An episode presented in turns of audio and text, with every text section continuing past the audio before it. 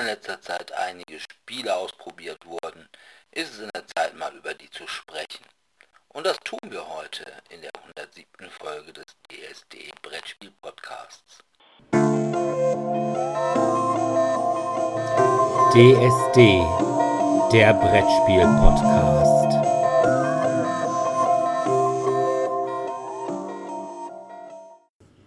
Ja, hallo erstmal und willkommen zur 107. Folge von DSD, dem Brettspiel-Podcast. Heute haben wir uns überlegt, dass wir einfach mal ein paar neue Spiele vorstellen, beziehungsweise neu für uns. Einige von denen mögen extrem alt sein. Dominik. Was? Weiß ich nichts von. Aber wie immer kommen wir als erstes zu den Medien und da habe ich wie ja, immer die letzten Wochen Disney Plus geguckt und zwar den neuen heißen Scheiß auf Disney Plus Miss Marvel. Miss Marvel ist eine Superhelden-Serie von Bisha K. Ali die hat eigentlich noch keine eigene Serie oder keinen eigenen Film gemacht. Die hat ein bisschen was für Sex Education und für Loki gemacht, war aber ansonsten eher unbekannt und ist mit Iman Velani als Kamala Khan, also als die Hauptdarstellerin. Die kennt man eigentlich auch nicht. Die war nämlich vorher überhaupt gar keine Schauspielerin. Die ja, kommt aus Kanada und hatte irgendwann mal gehört, weil sie nämlich selber große Miss Marvel-Fanin ist, dass irgendwie für Miss Marvel gecastet wurde und hat sich dann gleich da gemeldet. Und mit Matt Linz als Bruno Carelli, den kennt man möglicherweise aus The Alienist oder auch The Walking Dead. Und es geht halt eben um Kamala Khan.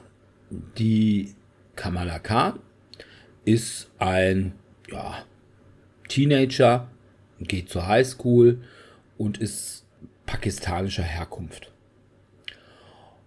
Und sie bekommt von ihrer Großmutter einen Armreif und als sie diesen Armreif umtut, da entdeckt sie Kräfte. Und zwar kann sie ja irgendwelche, was soll man sagen, so Kristallenergieverfestigungen damit schaffen. Und ja, muss erstmal mit diesen Kräften klarkommen. Dabei hilft ihr ihr bester Freund Bruno. Und es geht dann so ein bisschen auch darum, naja, wo kommen diese Kräfte genau her? Und eine Folge spielt dann auch in Pakistan, wo sie die Oma besuchen. Und da kommt dann auch noch so ein bisschen mehr raus. Allerdings, ähm, ja, ich will da jetzt auch nicht zu viel verraten. Was soll man sagen? Also, Kamala ist komatös zuckrig. Die Iman Velani ist also das personifizierte Kindchenschema. Die ist also wirklich niedlich. Aber sie ist anders als im Comic kein Inhuman. Also Miss Marvel im Comic ist eine Inhuman. Und ihre Kräfte wurden durch den Terrigen-Nebel erweckt. Und das ist hier anders. Irgendwie wollte man offiziell wohl keine Inhumans mehr im MCU haben. Es gibt zwar noch die Inhumans-Serie, die war aber halt, glaube ich, so scheiße, dass keiner mehr drüber reden möchte. Und deswegen hat man diese Sache mit den Inhumans weggelassen, obwohl ja auch bei äh, Agents of Shield kommen die Inhumans ja auch vor, aber wie gesagt, seit der Inhumans-Serie, mit der man dann eigentlich mal die X-Men ablösen wollte, weil man die halt nicht im eigenen Portfolio hatte, filmmäßig. Und das halt eben nur so gar nicht geklappt hat, beziehungsweise alle diese Serie komplett scheiße fanden. Ah, ich glaube, da hat man, hat Kevin Feige sich gedacht, ach, Inhumans ist vielleicht doch keine so gute Idee. Also hier ist das komplett anders. Auch die Kräfte sind andere. Im Comic kann Carmela ihre ja, Zellen umorganisieren, weshalb sie dann entweder so ganz lange Arme mit einer dicken Faust oder so machen kann. Sie kann sich aber auch selbst irgendwie riesenhaft vergrößern. Und das ist hier nicht so. Das wird eben dadurch gelöst, dass sie eben mit diesen kristallinen Blähblähblä ähnliche Dinge machen kann. Also sie kann dann auch irgendwie aus diesen Kristallenergie Blä, das heißt dann in der Serie das Nur, kann sie dann eben, was weiß ich, einen langen Arm mit einer Faust dran bauen. Und irgendwann wird sie dann auch relativ groß. Allerdings ist sie dann quasi klein in so einer kristallinen Struktur drin, die dann sie als groß ist. Naja,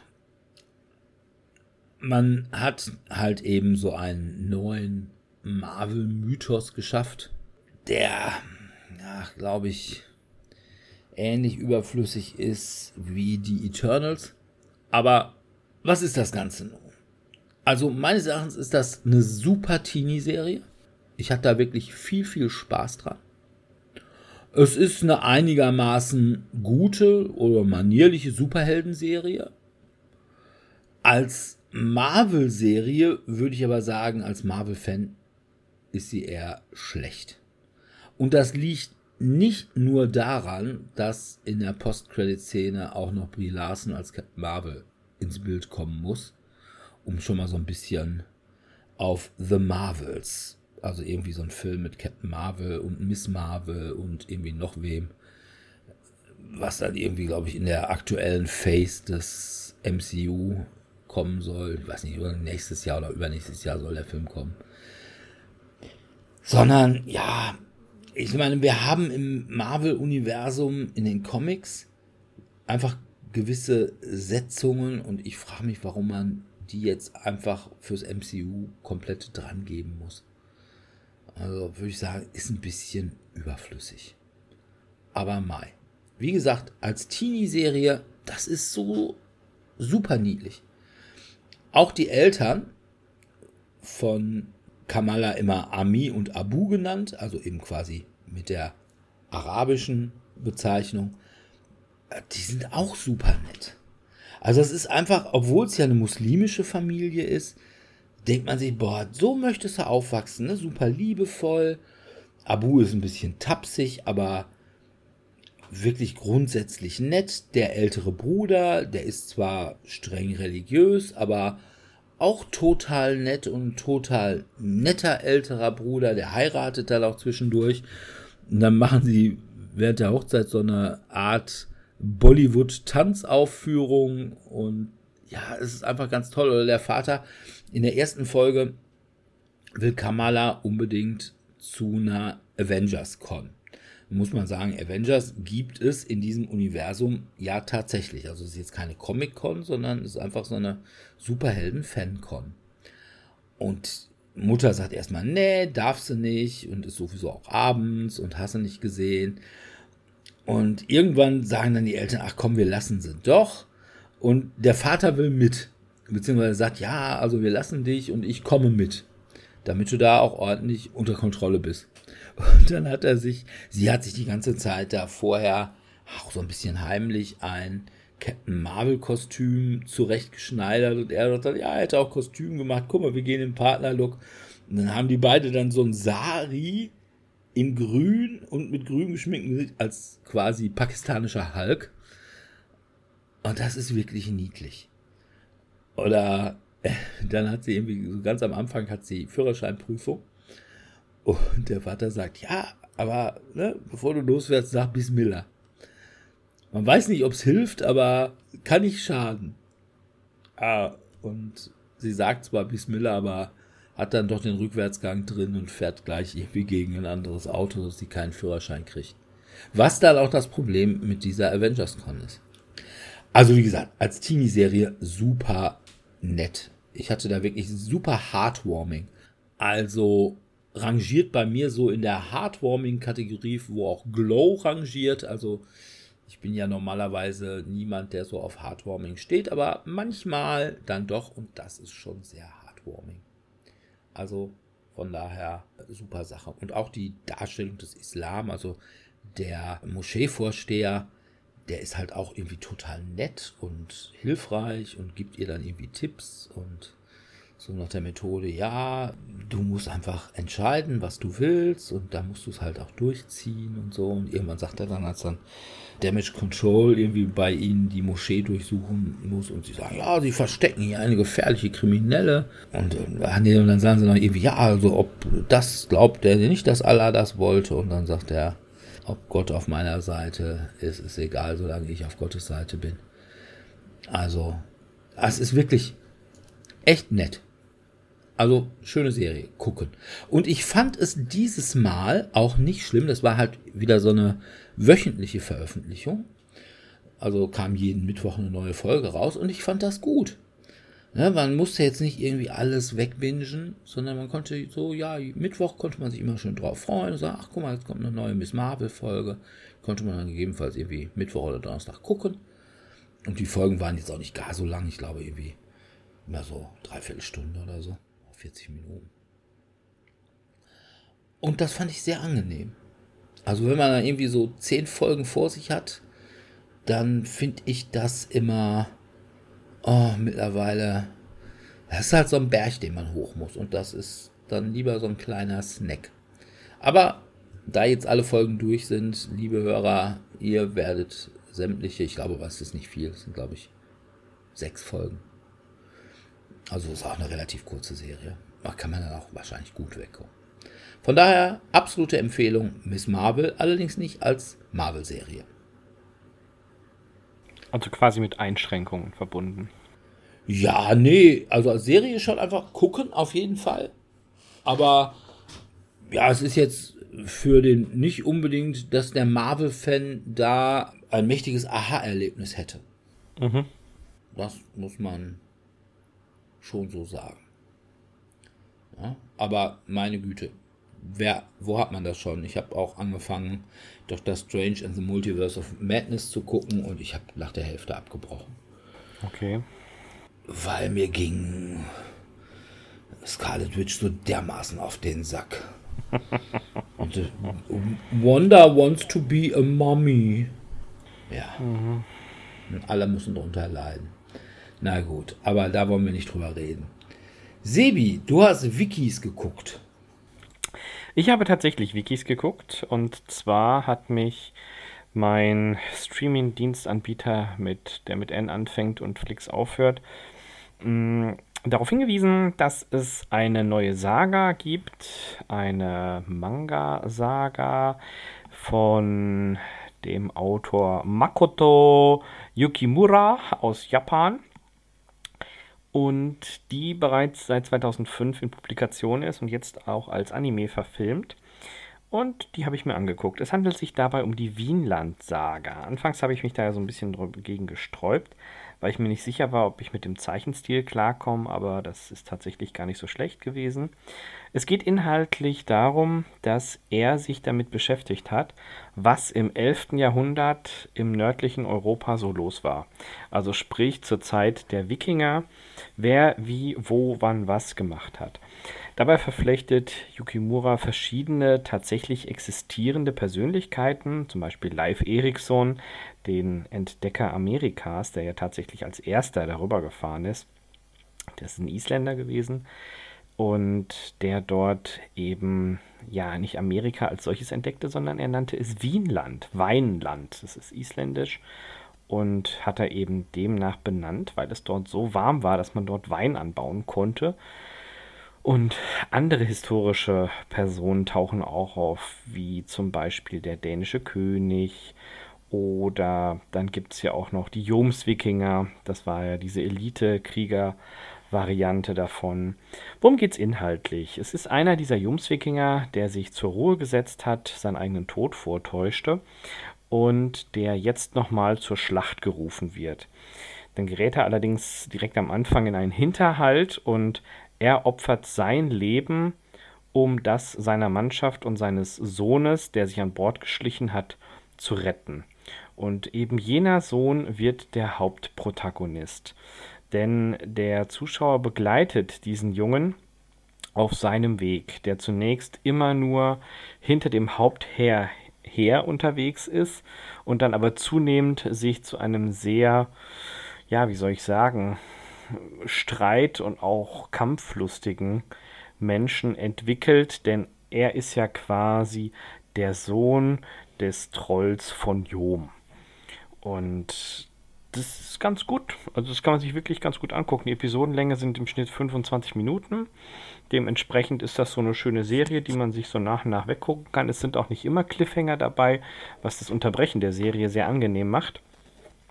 Für mich war natürlich spannend, immer nachzuschauen, wer war das überhaupt? Also welche historischen Persönlichkeiten sind da mit drin und und und. Die Serie hat wie viele andere auch manchmal ihre Längen. Manche Dinge sind auch ein bisschen überzogen. Das ist generell sehr blutrünstig. Aber das sind ja die meisten Wikinger-Serien sehr gewalttätig. Aktuell gibt es auch erst 24 Episoden. Es sollen aber noch weitere folgen. Zumindest produziert er fleißig die Heft- oder Schrägstrich Manga-Variante davon. Ich kann es empfehlen. Ich kann es wirklich empfehlen. Also es ist schön anzusehen. Wienland, peu à peu mit manchen historisch korrekten Daten, immer wieder verknüpft mit Fiktion. Und wo dann auch eben, das ist das, was mir so besonders gut gefallen hat, die Krieger sind nicht so überschwänglich dargestellt. Also ja, die kämpfen hart, die kämpfen taktisch, aber es sind halt auch tatsächlich Taktiken angewandt, die wirklich so geschehen sind, nur ein bisschen überspitzt dargestellt. In einer Episode beispielsweise tragen sie die Boote über den Berg, weil sie von der Seeseite aus eine Stadt nicht angreifen können. Und das ist tatsächlich geschehen. Also das wurde damals in einem Überfall gegen England gemacht, wo die Wikinger dann tatsächlich ihre Boote an einer Art Kransystem hochgehieft haben, um eine Sperre zu umfahren. Und dann auf der anderen Seite wieder ins Wasser setzten und so dann anfingen, das Hinterland zu plündern. Das hat der Autor hier ganz geschickt mit eingearbeitet und auch so ein bisschen da reingepackt was tatsächlich so als Punchline kontinuierlich von der ersten bis zur letzten Episode mit dabei ist, ist, dass eben dieser Junge, dessen Name mir gerade nicht einfällt, versucht. Live Eriksson? Nee, Live Eriksson ist tatsächlich nur der Onkel. Mm, sondern ist tatsächlich, dass der Hauptdarsteller, der da gespielt ist, dass die Thorfinn, Thorfinn ist der Name, Thorfinn, der Sohn des Thors, Finn ist Sohn, Thorfinn ähm, auf Dänisch, dass der eben äh, den Tod seines, Mut äh, seines Vaters rächen möchte. Und das ist sein Privileg ist, den Anführer der Bande, der er sich nicht anschließt. Das betont er immer wieder. Also er ist zwar mit ihnen am Kämpfen, er ist mit ihnen am Plündern, er ist mit ihnen am Rauben. Er übernimmt auch Aufgaben für den Anführer, aber immer im Gegenzug bekommt er dafür dann als Belohnung quasi die Chance, ihn in einem offenen Duell zu schlagen. Das ist sein persönlicher Preis, wo es dann heißt, hier, ja, wenn du mir den Kopf von XY bringst, dann werde ich mich anschließend mit dir duellieren. Und wenn du gewinnst, naja, dann ist das halt so. Und wenn nicht, naja, dann sehen wir weiter. Und ja, das ist tatsächlich ganz unterhaltsam anzugucken. Also ich habe die relativ weggesuchtet, muss ich gestehen. Ja. Wienland. Ist jetzt die zweite Staffel neu rausgekommen, darum gibt es auch erst äh, 25 Episoden. Von daher, mal gucken. Ja. Ja, gut. Ich hatte ja erst gedacht, als du das Winland gesagt hast, dass das irgendwie so wie die Barbaren oder äh, Vikings halt so ein. Ja, so ein es geht in diese Richtung. Aber es ist nicht so mächtig. Also es ist sehr viel angenehmer, sag ich jetzt mal. Also ich wollte ja schon quasi schon das Hemd ausziehen. Auch wollte schon schimpfen. Ja, und mir irgendwelche Triskels auf den Arm tätowieren lassen oder was weiß ich. Helme mit Hörnern ja. tragen. ja, also Helme mit Hörnern sind wichtig. Ja, historisch Und, definitiv korrekt. Ja, ich sag immer, so sie waren historisch so korrekt, es, weil ja. sonst wäre es bei Wiki ja nicht vorgekommen. Ne? Und damit riecht man dann immer sämtliche Wiki-Reenactor oder Wiki-Laper auf. Die dann sagen, nein, das ist gar nicht so, ich sag. Ja, doch, also ich sag mal, wäre, danach dürftest du jetzt in Dann hätte Tat, ich das bei Wiki nicht gesehen. Ja, da darf man tatsächlich nicht so genau nachgehen. Aber es ist, äh, ist ganz unterhaltsam. Na gut. Dominik, du hast Horror geguckt. Genau. Ich habe einen Film, der auf einer Kurzgeschichte von Joe Hill basiert, geguckt. Ah, der Sohn von.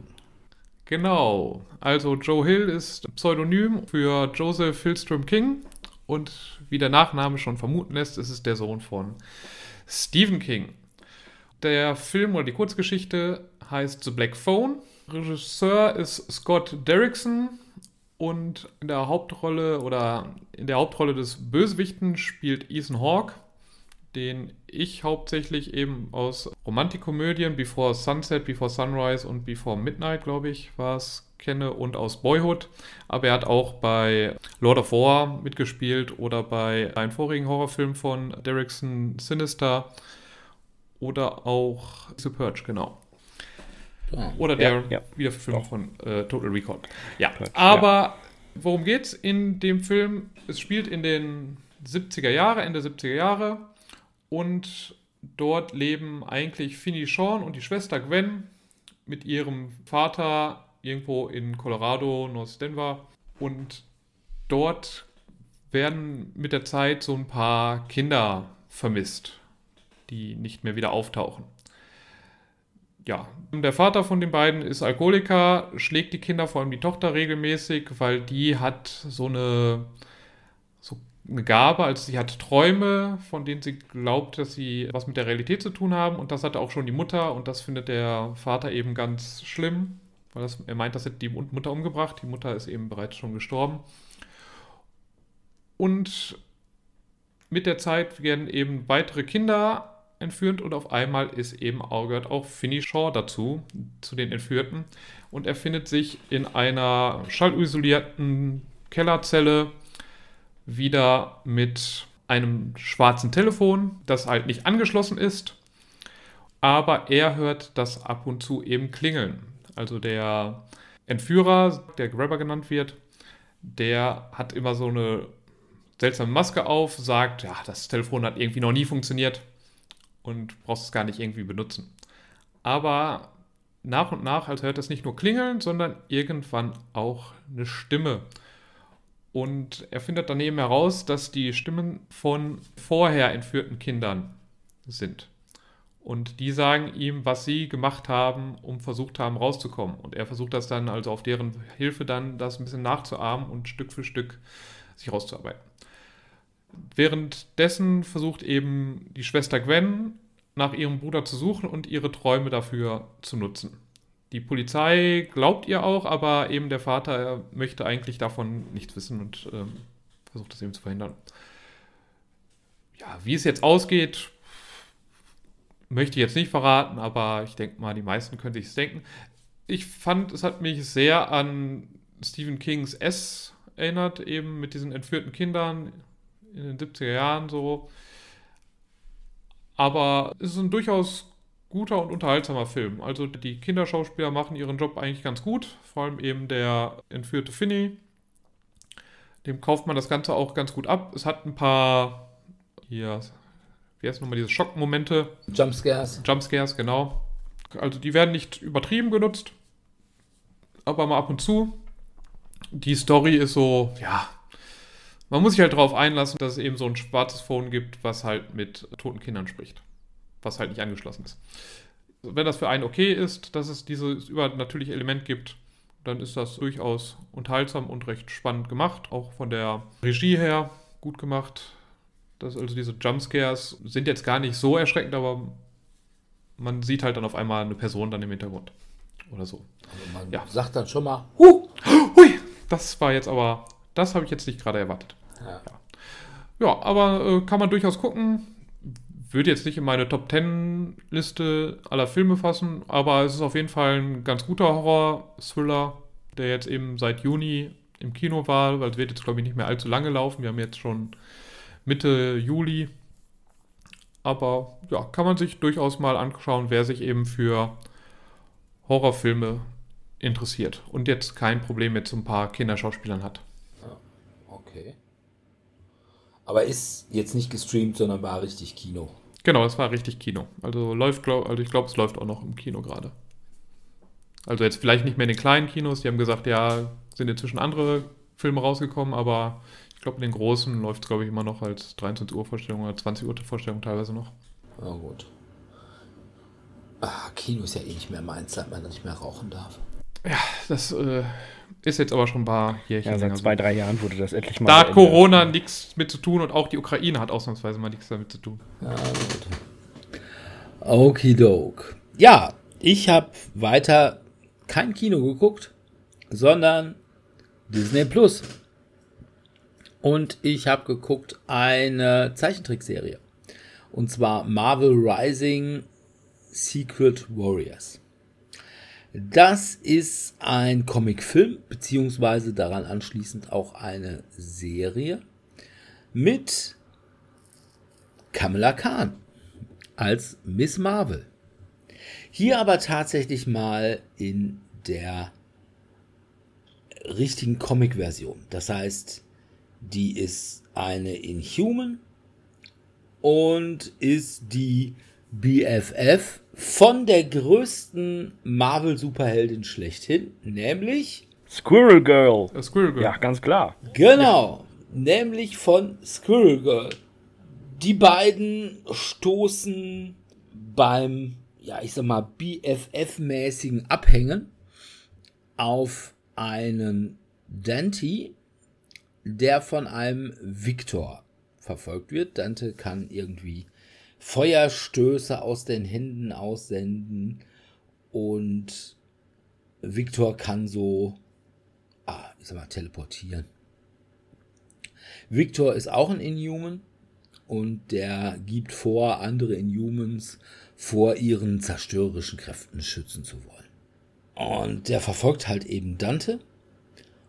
Und im Zuge der Suche nach Dante gründen Miss Marvel und Squirrel Girl die Vorstufe der Secret Warriors. Damals sind sie noch gar nicht die Secret Warriors, weil es kommen noch ein paar dazu, unter anderem America Chavez, Patriot von Shield und auch Quake von Shield. Ja, was soll man sagen?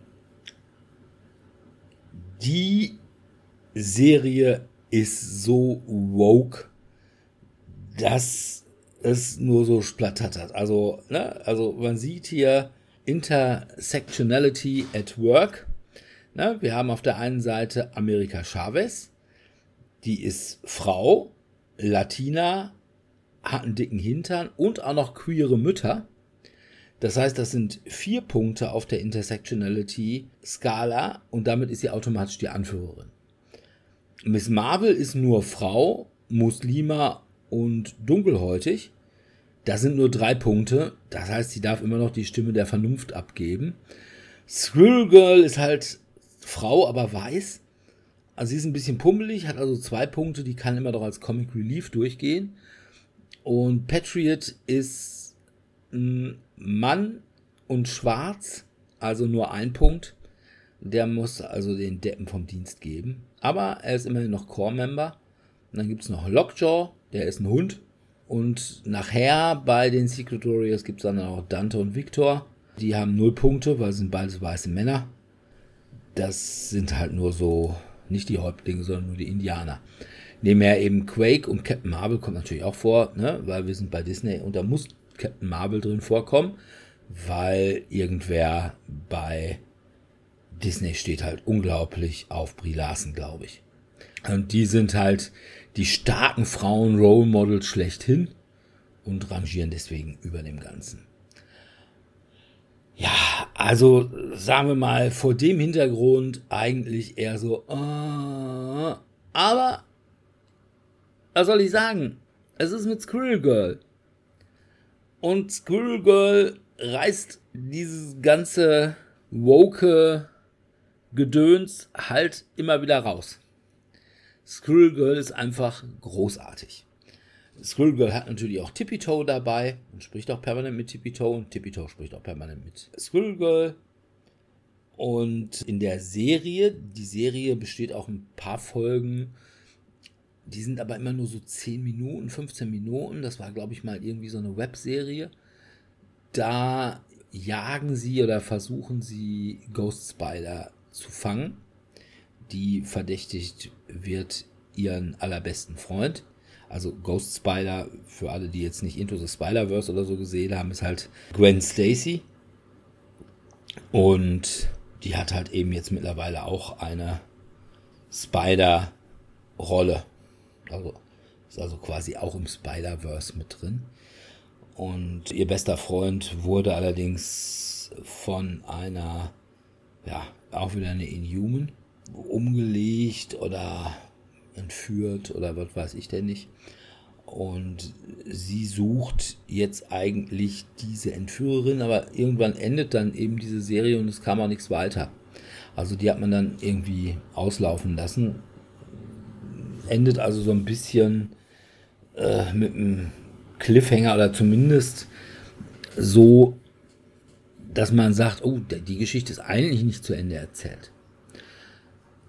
Aber wie gesagt, es ist mit Squirrel Girl. Und das sollte über alle Mängel, die der Film bzw. die Serie hat, hinweg helfen. Squirrel Girl.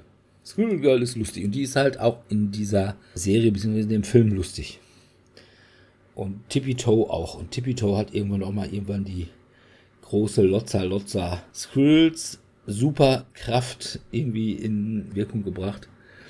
Als sie dann nämlich mit irgendwie Hunderten von Eichhörnchen Ghost Spider angreifen. Es ist toll.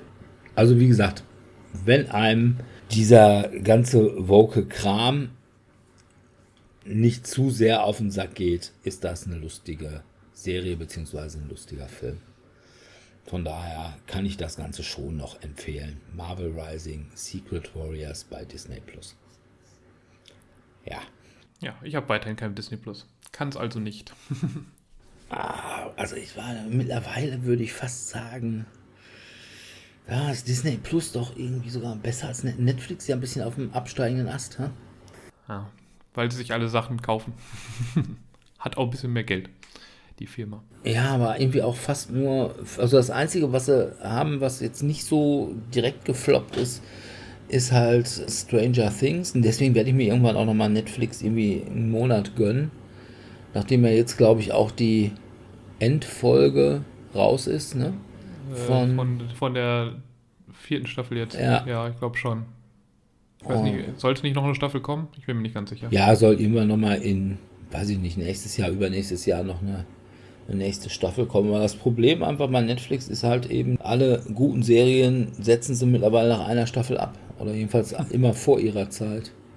Und warum sollte man dann noch irgendwie eine neue Serie anfangen, wenn man eh weiß, naja, kommt keine zweite Staffel mehr. Ja, naja, aber du hast Video gespielt. Genau. Ein Spiel, was du nicht mit der Kneifzange anfassen würdest. Mhm. Nämlich, ich habe das vier Jahre alte Pizza Connection 3 gespielt, den dritten Teil davon. Pizza Connection ist eine Serie, in der man halt ein Pizza-Imperium aufbaut, einen einzelnen Laden aufmacht und eigene Pizzen kreiert, den Aufbau seines Restaurants gestaltet und Leute einstellt, ausbildet und hinterher dann seine Konkurrenz A mit besserer Werbung, besserer Pizza, aber auch mit Hinterhältigkeiten wie Kakerlakenangriffen, Stinkbombenangriffen, Schlägereien und eventuell hinterher sogar Bomben hochjagen zu Das erinnert mich sehr an Being, nur mit Pizza. Also ich würde sagen, es scheint eine eher unlustige Version von Match TV zu sein. Ja. Sei es wie man es haben möchte. Ich habe den ersten Teil nie wirklich gespielt. Der kam 1994 raus. Ich hatte damals aber Pizza Connection 2 gespielt. Der kam um die Jahrtausendwende heraus. Und den fand ich eigentlich ganz gut. Und dann hatte ich irgendwann eben 2018 hatte ich halt mitbekommen, dass Pizza Connection 3 rauskommen würde, war aber eine neue Firma, also diese Software 2000 Firma gibt es schon seit Ewigkeiten nicht mehr. Und die Reviews, die dazu rauskamen, waren eher so lauwarm. Deswegen habe ich es mir damals nicht gekauft. Und jetzt hatte ich halt ein bisschen Langeweile und es war bei GOG im Sommer-Sale für, weiß nicht, 2, 3 Euro zu haben. Ich habe mir dann noch den zweiten Teil auch nochmal gekauft, den ich damals noch als Box-Version hatte auch für einen Euro oder so und war auf jeden Fall unter 5 Euro und habe jetzt beide Spiele mir nochmal angeschaut. Ja, was macht Pizza Connection 3 jetzt besser als der Vorgänger? Leider nicht so viel. Also was das natürlich hat, es hat jetzt eine halbwegs zeitgemäße Grafik, also zumindest eben ist sie 3D, die Kamera lässt sich drehen, man kann eben in die Restaurants frei reinzoomen, muss jetzt nicht, also man hat sonst immer so kurzen Mini-Ladebildschirm gehabt, wobei ich glaube schon damals war die Ladezeit da nicht wirklich lange und heutzutage ist es eigentlich eine Sekunde, um von dem Restaurant in, in die Stadt zu wechseln. Das ist aber, sollte man erwarten von einem Jahr, von Spiel, was 20 Jahre später rausgekommen ist, auch, dass man jetzt die Zeit beschleunigen kann und verlangsamen und anhalten kann oder relativ einfach anhalten kann. Das sind alles so Sachen, ja, das erwarte ich. Und ansonsten ist das Spiel jetzt leider nicht besser geworden im Gegensatz zu Pizza Connection 2. Und Pizza Connection 2 hatte auch schon seine Probleme. Also man hat ein paar Sachen gekürzt, ein paar Sachen kann ich noch ganz gut nachvollziehen. Man hat jetzt eben nicht mehr die acht, glaube ich, waren es früher, Zielgruppen. Also früher hatte man Kinder, Teenager, Studenten, Prolls, das waren die Arbeiter, dann Yuppies, das sind die Neureichen, Bonzen, Gruftis wahrscheinlich habe ich irgendwas jetzt noch vergessen. Touristen, genau, Touristen. Und jetzt die Kinder haben es weggekürzt und die, die Yuppies haben es weggekürzt, also die Neureichen, haben einfach gesagt, ja, okay, das kann man noch verstehen.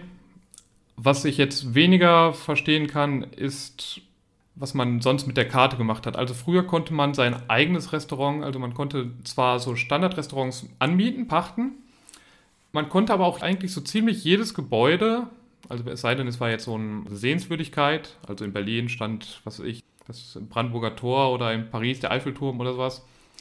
Aber ansonsten kommt man so ziemlich jedes Gebäude kaufen und dann daraus entweder ein Restaurant machen, eine Lagerhalle, eine Polizeiwache, um der Stadt ein bisschen zu gefallen. Und ich weiß nicht, was man sonst noch. Irgendwas konnte man noch. Achso, sein Hauptquartier konnte man noch bauen. Und jetzt kann man wirklich nur noch pachten. Also es sind vorgegeben, wo sind die Restaurants, wo sind die Lagerhäuser und die kannst du pachten. Was das Ganze schon ein bisschen einschränkt. Und auch ansonsten sind so viele Sachen, die haben jetzt dieses böse Sein ein bisschen umgeändert, so dass man nicht einfach, also früher hat man Handlanger angewerben und hat sie dann losgeschickt und dann sind die automatisch in die gegnerische Pizzeria gegangen. Jetzt kann man die ganzen Handlanger manuell steuern. Hört sich zwar auf den ersten Hinblick ganz interessant an, aber ist nicht wirklich besonders spannend. Also man muss dann halt der Polizei ausweichen, aber das ist teilweise gar nicht möglich. Also ich gehe dann in eine U-Bahn-Station rein und zufällig kommt dann gerade ein Polizist da raus. Ja, ich kann nicht vorher alle anderen U-Bahn-Stationen mir anschauen, um zu gucken, ob da jetzt gerade vielleicht ein Polizist reingeht. Also daran bin ich dann schon häufiger gescheitert. Und auch sonst ist die Steuerung jetzt auch nicht so darauf ausgelegt, dass man Leute direkt steuern kann. Man hat jetzt Maskottchen, die man auch noch als Werbefiguren rumschicken kann, das ist ganz nett aber auch jetzt nicht so der Bringer, der das rausreißt. Und man hat auch viel weniger Möglichkeiten eben jetzt. Früher konnte man den Bürgermeister bestechen, man konnte die Polizei ein bisschen anheuern, man konnte das Gesundheit, also man konnte erst ein paar Ratten und Kakerlaken beim Gegner aussetzen, das kann man immer noch, aber dann konnte man noch zusätzlich dann das Gesundheitsamt mal dahin schicken, hey, guck mal dir das Restaurant an, das scheint, das scheint nicht hygienisch da zu sein. Und solche lustigen Sachen fehlen jetzt einfach und sie wurden nicht durch irgendwas Cooles ersetzt, meiner Meinung nach. Und deswegen, ja, man kann es kaufen. Das ist jetzt, wer jetzt so auf ein bisschen Wirtschaftssimulation ein bisschen steht, ein paar eigene Pizzen, lustige Pizzen kreieren mit Regenwürmern, Ameisen, Kakerlaken, was auch immer, kann man machen. Und manche, manche Zielgruppen stehen halt dann da drauf. Man kann auch eine ganze Dose Thunfisch einfach auf die Pizza packen, das interessiert die auch nicht. Wenn die Leute 300 Gramm Thunfisch auf der Pizza haben wollen, dann interessiert das die nicht, welche, in welcher Form das kommt. Also du kannst eine Dose Thunfisch da drauf packen oder eine ganze Banane. Ist zwar gar mal ganz witzig, aber jetzt auch nicht zum Brüllen. Also Im Angebot für 3 Euro oder was das dann waren, kann man es mal mitnehmen, ein paar Stunden Spaß haben und sich an das gute alte Pizza Connection 2 erinnern oder Pizza Connection 1, wenn das einem besser gefallen hat. Aber man hat jetzt auch nichts verpasst, wenn man es nicht kauft. Ja, was ein bisschen schade ist, aber so ist es. Im Übrigen, deine Aussage, dass ich das nicht mit der Kneifzange anfassen würde, ist ja so nicht richtig. Also ich habe Pizza Connection 1 1994 gespielt. Ah, 1994, den, das Original. Ja, da kann man sogar noch ein paar mehr Sachen sogar noch machen, ne? Ich glaube, da hat man auch noch Geld gewaschen und sowas. Boah, frag mich das doch jetzt nicht mehr. Ich bin alt. Ich bin froh, wenn ich weiß, dass ich heute Morgen eine Hose angezogen habe. Also, kannst du mir hier. Das, ich weiß nur, dass ich es damals nicht besonders gut fand. Ich fand es halt die schlechtere Version von Match TV. Also die unlustigere Version. Aber ansonsten fand ich es ziemlich ähnlich. Nur, dass du eben bei Matt TV ein Fernsehprogramm zusammenstellst und bei Pizza Connection halt Pizzen. Aber Also- du konntest halt eben auch deinen Gegner versuchen, irgendwie, indem du das Schild der israelischen Botschaft bei denen in die Tür klebtest, zum Ziel von irgendwelchen Terroristen zu machen. Und Ja. ja, Da das war halt eben gut. Man muss halt sagen, es ist halt ein Eurogame, wa? Ja, Also- und es ist auch eher zum Eurogame, finde ich, geworden. Also, man, wie gesagt, man kann eben noch so ein paar Sachen halt erforschen, wie so Gangstergaunereien und sowas. Aber die macht wirklich auch keinen Spaß und auch das Gegenteil davon. Also, früher hat man halt so Wachen angestellt und ausgebildet und verbessert. Heutzutage machst du Kameras in die Räume rein, aber du hast gar keinen Überblick darum, was bringt dir das? Also, man hat keine Angabe oder erkennt nicht, wie viel, also wie gut schrecken diese Kameras jetzt die gegnerischen Saboteure ab. Und ich finde, also dieses Spiel hat auch eben ein Problem, dass es manchmal nicht sagt, was einem das eine bringt, auch so Stadtwerbung. Keine Ahnung, also bei der normalen Werbung, also von so Werbetafeln, da sehe ich, okay, da geht ein Bürger vorbei, der gerade Hunger auf Pizza hat und dann zeigt das an, okay, der möchte jetzt, geht jetzt zu meiner Pizza, weil er daran vorbeigegangen ist. Aber bei dieser Stadtwerbung habe ich so gar keine Ahnung, ja, ich gebe jetzt 10.000 Euro pro Tag oder pro Quartal oder wie auch immer das genannt wird dann aus. Aber bringt das was? Weiß ich nicht. Wie viele kommen deswegen zu mir? Keine Ahnung. Ja, das sind wahrscheinlich alles Dinge, die zumindest früher im Handbuch gestanden hätten. Ja. Generell, Ja. also auch das Pizza Connection 2 hat jetzt ein bisschen auch das Problem, dass ein paar Sachen, worauf die einzelnen Zielgruppen stehen, das findest du halt jetzt auch wesentlich schlechter. Früher stand das halt einfach im Handbuch. Jetzt keine Ahnung, wo ich das genau finden kann. Wobei ich sage, 1994, das Problem war das gleiche. Es hätte im Handbuch gestanden, aber aus irgendwelchen Gründen hatte ich kein Handbuch. Wie konnte das bloß passieren? Ich weiß es nicht, obwohl wahrscheinlich habe ich doch ein Handbuch gehabt, weil es gab damals nämlich einen Videospielverleih. Da konnte man dann irgendwelche Spiele leihen und. Aber Die haben nicht drauf so geachtet, ob das. Buch dann. Achso.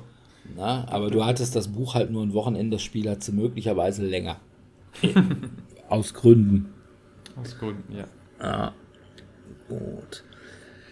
Ja, apropos Eurogames. Dann kommen wir jetzt mal zu unserem eigentlichen Thema, nämlich einfach mal so ein paar Spiele, die sich so ja, angehäuft haben, mal so ein bisschen drüber zu sprechen.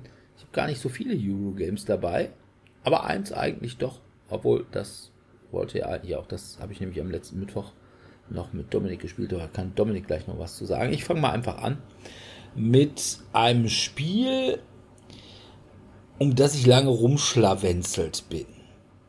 Und zwar erst habe ich gedacht, ah, willst es eigentlich haben, aber Mai, es ist halt ein Zweispielerspiel. Und dann habe ich irgendwann gesehen, oh, es ist ja doch ein Vier-Spielerspiel oder bis zu Vier-Spielerspiel. Und dann habe ich es gekauft. Und ja, es stellt sich raus, eigentlich ist es ein Zweispielerspiel. Wobei man allerdings, es ist so ein bisschen wie bei Schach, ne? Pass mal auf, du bedienst jetzt hier die Bauern und du bedienst die Läufer und du bedienst die Königin und du die Springer. Und ne, auf diese Weise könnte man das Ganze ja mit bis zu, weiß ich nicht, sechs Leuten spielen auf jeder Seite. Also quasi äh, zwei bis zwölf Personen würde man also, wenn man Schach heute rausbringen würde, draufschreiben. Nein, es ist im Kern tatsächlich ein Zweispielerspiel. Worüber rede ich? Ich rede über die Unmatched-Reihe und da habe ich mir ne, viktorianisches England, da war ich natürlich gehuckt und deswegen ist es bei mir Cobble and Fogg geworden. rausgekommen ist das Ganze bei Restoration Games ursprünglich in Deutschland über Yellow und ist von Rob Davio und Justin D. Jacobson und ist eigentlich ein ja, Remake von Star Wars Epic Duels. Allerdings ohne die Star Wars Lizenz. Worum geht's? Wir haben verschiedene Charaktere. Hier bei Cobbin Fox sind es Sherlock Holmes, Invisible Man, Dracula und Jekyll und Hyde. Und die haben eigene Sonderfertigkeiten, gegebenenfalls auch Sidekicks. Also Sherlock Holmes hat zum Beispiel äh, Dr. Watson dabei, Dracula hat irgendwie drei Brides of Dracula dabei und der Invisible Man, der kann halt sich so im Nebel, der zu Nebeltokens und der kann sich im Nebel bewegen. Und Jekyll und Hyde kann halt eben immer switchen zwischen Jekyll und Hyde.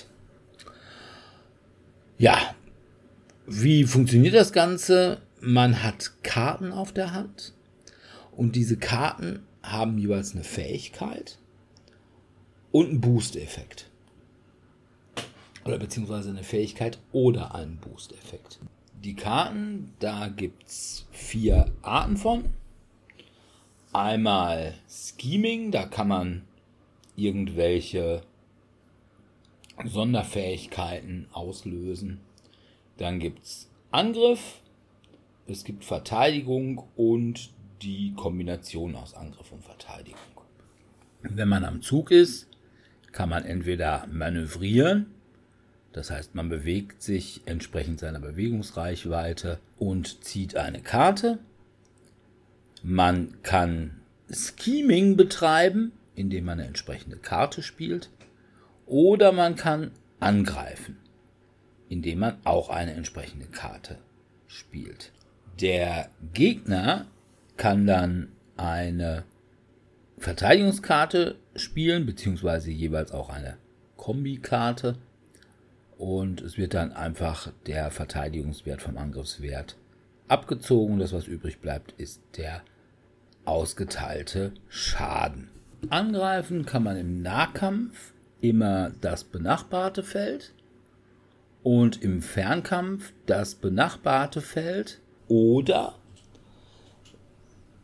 irgendwelche Figuren, die auf Feldern in der gleichen Zone sind.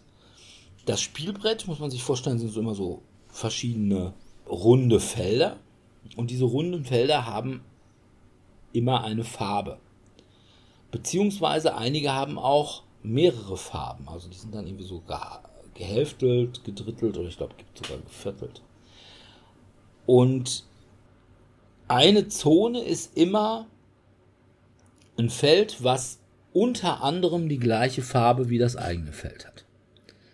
Ja, also wenn man zum Beispiel irgendwo in einer grünen Zone steht und wir haben ein Feld, das hat grün und blau, so gehälftelt, dann ist das in der gleichen Zone.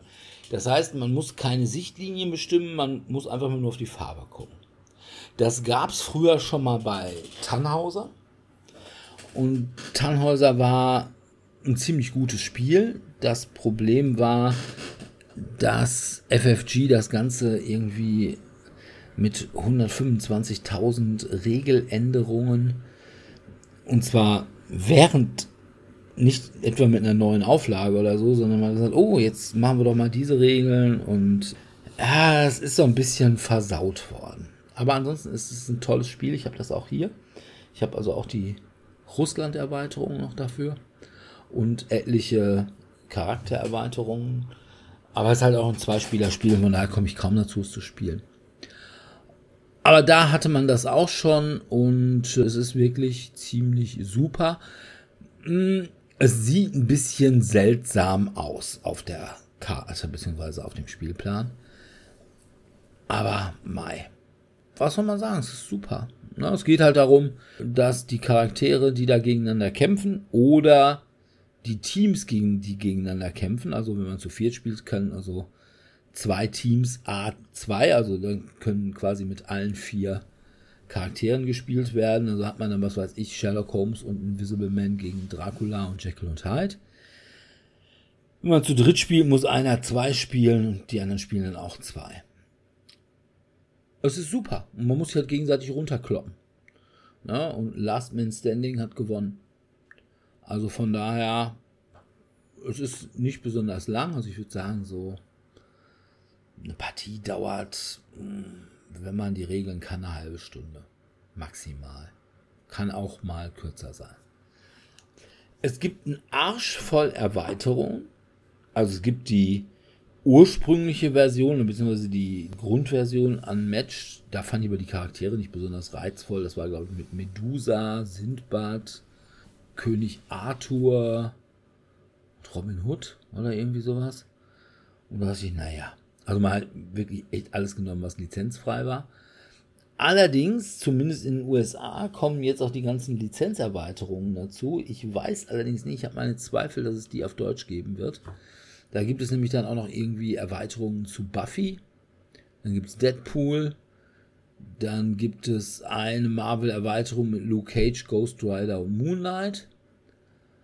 Und eine Marvel-Erweiterung mit Daredevil, Elektra und Bullseye und eine Marvel-Erweiterung mit Black Widow, Black Panther und Winter Soldier. Und es gibt auch eine mit Miss Marvel und Squirrel Girl und einem Team aus Cloak und Dagger. Also, ich fände es ziemlich super, wenn die rauskämen in Deutschland. Also zumindest die Squirrel Girl und Miss Marvel Packung würde ich mir auf jeden Fall holen. Ansonsten, ja, es ist eine wirklich ein gutes aussehendes Spiel. Also die Karten sehen echt toll aus, ein sehr eigener Artstyle. Und ja, sind auch so Minis dabei. Also die Hauptfigur hat immer eine Mini. Die sind jetzt nicht unbedingt auf dem Simon-Niveau. Aber mei, man hätte auch Holzklötzchen nehmen können. Die Sidekicks da gibt es immer keine Miniaturen für, sondern gibt es nur Chips für. Aber das ist auch okay. Und wie gesagt, es ist ein ja, ganz ja, ganz schluffiges Prügelspiel und gibt echt schlimmere Dinge, wie man eine halbe Stunde verbraten kann. Und von daher kann ich das auch tatsächlich nur empfehlen, auch wenn es eigentlich ein Zweispielerspiel ist. Aber man könnte es zu viert spielen. Von daher, uneingeschränkt, holt euch Unmatched Cobble and Fog. Ja, ich würde also ich finde generell diese Unmatched-Sachen gar nicht so uninteressant, aber ich habe es bis jetzt auch noch nicht gespielt und ich glaube, ich würde es erst einmal spielen wollen, um zu gucken. Also wenn du Mittwoch da bist, dann können wir es spielen, dann bring ich es mal mit. Ich hatte es, glaube ich, eigentlich letzten Mittwoch auch dabei, aber ja, aber es, da waren wir genau fünf Leute und bei fünf ja, ist halt immer ein bisschen schwierig. Kacke, ja. ja, sich aufzuteilen. Sebi, du hast auch Euro gespielt. Ja, ich habe äh, in Ermangelung von alternativen Euro gespielt. Das äh, ist irgendwie so passiert. Ne? Das ist manchmal, hat man ja solche Momente und ähm, ja, tatsächlich. Also ich habe gespielt Parks. Also das ist eigentlich ein sehr schönes Spiel, muss ich sagen. Ich war positiv entsetzt. Also für. entsetzt? Ja, am Anfang dachte ich mir, was ist das denn für ein Rotze-Setting? Das ist ja voll öde. Aber das hat eigentlich ganz Spaß gemacht. Also man hat halt einen Park, entwickelt den so vor sich hin. Und ähm, es geht eben darum, wir geistern darum und müssen besondere Sehenswürdigkeiten uns anschauen. Und dabei gibt es eben so verschiedene Sachen. Man braucht für das perfekte Bild irgendwie, mm, man braucht hier, wie heißt's, bestimmte Eigenschaften, um dann Foto machen zu können. Man ist ja hier schließlich Sonne und Wasser und passt das alles und dann hat man die beisammen, dann kann man da hinreisen. Ich muss gestehen, ich wüsste, also es klingt jetzt erstmal ein bisschen wirsch, wenn ich mich so aktiv reflektiere, wie ich euch das Spiel beschreibe. Es ist ein Mehrspielerspiel und wir müssen alle versuchen, besondere Sehenswürdigkeiten in Form von Nationalparks zu bereisen. Und um die eben ihrer Schwierigkeit nach zuzuordnen, gibt es welche, die leichter zu bereisen sind und welche, die etwas schwieriger sind. Und dementsprechend sind die halt auch unterschiedlich viel wert oder eben wenig wert. Und das sammelt man und knubbelt dann so ein bisschen vor sich hin. Und wenn man dann was hat, dann auf geht's zum Park im wahrsten Sinne. Und so spielt man dieses Spiel rundenbasierend, jeder für sich. Die Interaktionen sind erschreckend gering, das fand ich auch sehr schade, denn dafür, dass da, ich glaube, bis zu vier oder fünf Leute mitspielen können, passiert da einfach zu wenig. Aber es ist lustig, denn man lernt tatsächlich einiges über diverse Nationalparks, über Heiligtümer. Es ist auch so ein bisschen Ironie, man muss da ja hinrennen und ein verdammtes Instagram-Foto machen, um eben zu beweisen, dass man auch wirklich da war. Und das ist tatsächlich witzig. Ja. Ich weiß nicht, habt ihr es schon mal gespielt? Das, nee, leider nicht, aber ich fand das Artwork sah dafür ja, definitiv. Ganz, also äh, ganz das cool ist, aus. Also ja, ist es. Es ist schön gemacht, es ist sehr schön aufbereitet, mir hat es gut gefallen. Mm, es ist das und ist ja auch aus diesen Artwork, aus diesen amerikanischen Genau, Nationalparks, genau. glaub Es ist auch, tatsächlich ne? eine sehr hohe Also Deckung. diesem- Eine Runde dauert im Schnitt so 40 bis 70 Minuten. Das steht drauf, das passt auch tatsächlich. Erscheinungsjahr ist 2019, ist also jetzt nicht unbedingt das Neueste. Es wurde, Ja, es, aber ist ja, aber für mich ist es neu. Also ich habe es halt. ja, ja, und das ist jetzt auch nicht, also ich glaube, in Deutschland ist es auch jetzt noch nicht so Nee, lange. nee, das- also, das- ich. Ja, vor allem war dazwischen halt Pandemie. Ja, ja, ne? klar. Ja. Ist, äh, diese Sache mit Corona und das macht das Fernreisen tatsächlich interessanter. Also ich habe auch sehr viel über indische Parks gelernt. Ich wusste gar nicht, dass da auch so riesige Dinge sind. Und dann tigert man da halt eben zum Taj Mahal und da gibt es halt auch so Diskussionen, äh, ich habe nicht genug Feuer oder äh, mein Wasser ist schon wieder leer. Ähm, ich habe den Sonnenuntergang verpasst. Das sind so klassische Phänomene, die man halt auch wirklich erlebt. Also ich bin ja in unserer Sommerpause auch mit dem Camper ein bisschen durch Deutschland getingelt. Und Und du hast immer den Sonnenaufgang. ich habe verpasst. oft den Sonnenaufgang verpasst, der war nämlich schon gegen fünf. Aber ich habe dafür den Sonnenuntergang um neun oder zehn immer ganz gut miterlebt. Aber das sind tatsächlich solche Sachen. Man steht da mitten in der Stadt, dann so, ah, Kacke, wo kriege ich denn jetzt Wasser her? Oder äh, 8 Uhr, wisst ihr, was um 8 Uhr abends in Bamberg passiert? Nix, da fahren auch keine Busse mehr. Ich war schwer begeistert, als ich mit meinem armen Hund dann die anderthalb Kilometer zurücklaufen musste. Also das war schon ein bisschen doof. Ja, ich mag das Spiel, es war wirklich schön. Also es ist eine positive Überraschung gewesen. Ich glaube nicht, dass ich es mir kaufen würde, weil es doch ein bisschen komplexer ist und meiner Meinung nach nicht einsteigerfreundlich. Man muss sehr viel erklären und man braucht auch so zwei, drei Runden, um ein Gefühl dafür zu kriegen. Auch wo möchte ich mein Zelt aufschlagen? Kann ich da mein Zelt überhaupt aufschlagen? Das ist so dieses klassische Campen im Park. Geht, geht nicht. Wenn ja, warum? Ja, ich bin da eh drauf. Ich finde aber das Artwork. Ja, ist es. Also es ist Ja. wirklich sehr, sehr schön. Kann ich echt nur empfehlen. Ähm, ist auch schön zu Das ist spielen. dann, glaube ich, der, der gleiche ähm, Künstler, der auch Baron Park gemacht hat, ne? Meine ich. Ist zumindest so der gleiche Stil So, äh, wie ist es- Park. Das kann Ja, sein. kann gut sein.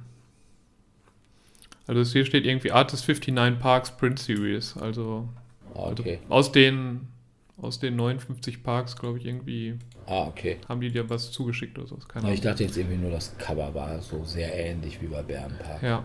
Nun ja, von einem Spiel, was noch halbwegs aktuell oder ziemlich aktuell ist, zu einem Spiel, was sehr, sehr, sehr alt ist.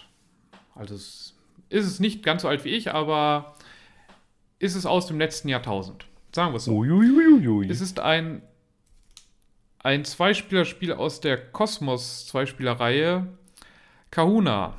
Ich habe das irgendwann mal, als ich mit Spielen angefangen habe und Leute halt mitbekommen haben, dass ich Brettspiele spiele und dann zu irgendeinem Geburtstag, ach komm, was kann man eben so jemanden für ein paar Euro schenken und dann kam halt eben so ein Kahuna, kleines Zweispielerspiel, kostet ja nicht so viel. Und dann habe ich das halt bekommen.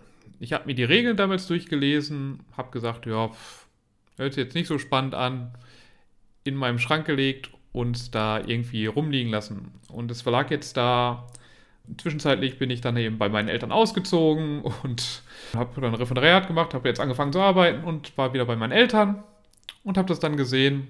Und dann kam Freundin vorbei und dann dachten wir, ach, was können wir machen? Meine ganzen Spiele sind eigentlich bei mir in Dortmund, aber das steht da noch.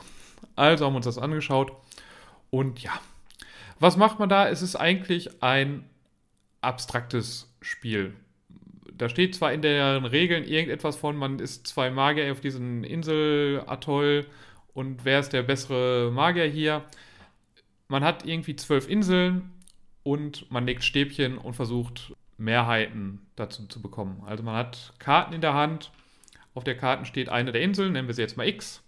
Und wenn ich dann die Karte X spiele, dann darf ich an die Insel X halt ein Stäbchen dranlegen, das zu irgendeiner anderen Insel halt führt. Und wenn ich bei einer Insel die Mehrheiten an Stäbchen habe, also wenn da jetzt fünf Verbindungen zu anderen Inseln sind, dann brauche ich halt da drei Stäbchen. Und dann darf ich da so ein Plättchen drauflegen, um zu zeigen, bei dieser Insel habe ich die Mehrheit. Das Ganze spielt man dann, also man zieht Karten, spielt Karten, das spielt man drei Runden lang.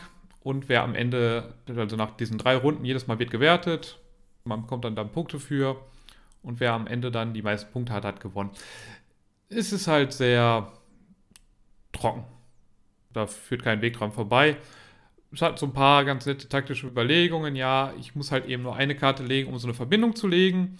Ich brauche aber zwei Karten, entweder also zweimal, also sagen wir mal, ich habe zwischen X und Y habe ich so eine Verbindung. Entweder brauche ich zwei mit X-Karte, zwei mit Y-Karte oder einmal die X und einmal die Y-Karte, um so eine Verbindung wegzunehmen vom Gegner und dann eventuell wieder noch eine dritte Karte, um meine dann dahin zu legen. Und dann muss man halt gucken, wie kriege ich das sinnvoll hin, um da, da Mehrheiten hinzubekommen. Ja, es ist okay. Also, ich habe es gespielt.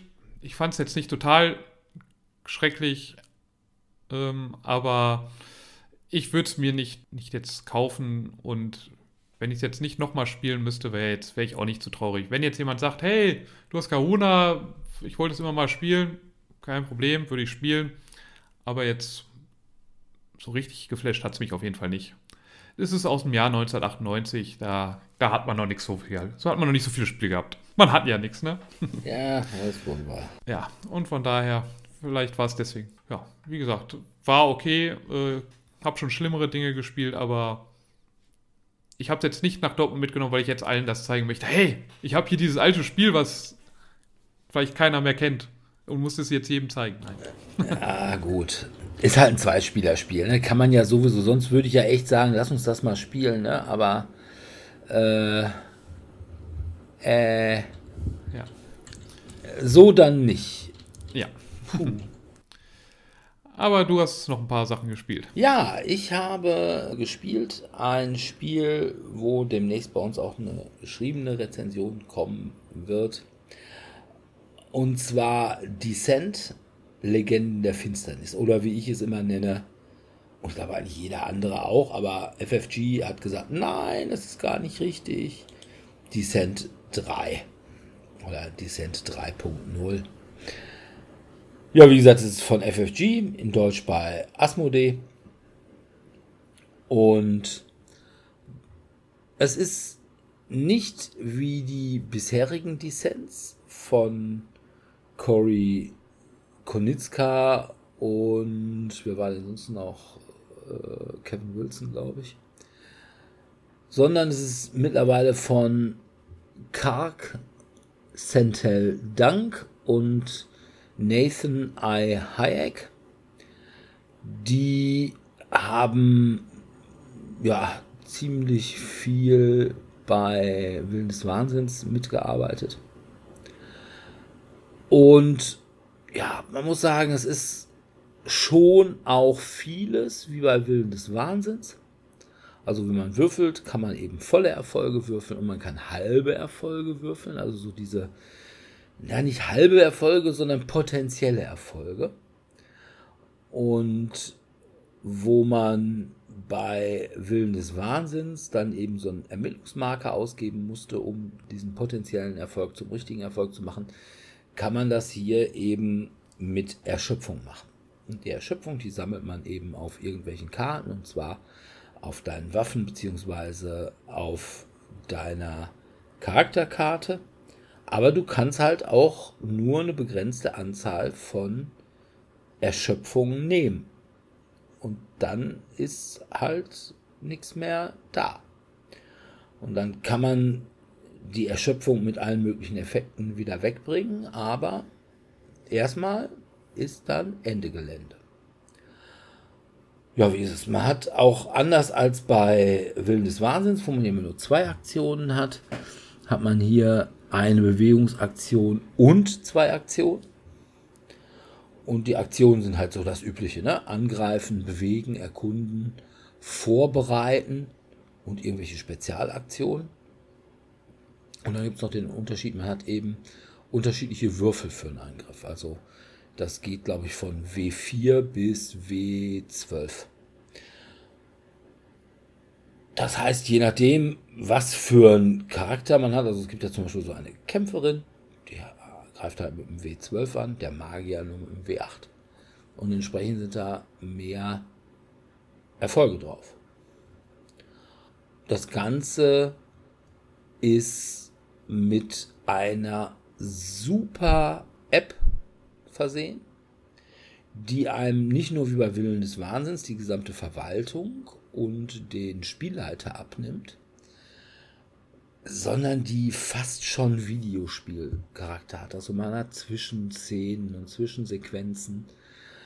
Und zum Beispiel im Kampf ist es auch so, also man, wenn man Gegner angreift, dann zieht man halt eben auf der App eine Linie auf den Gegner, den man angreifen will. So, und dann würfelt man halt und man gibt ein, wie viele Erfolge hat man.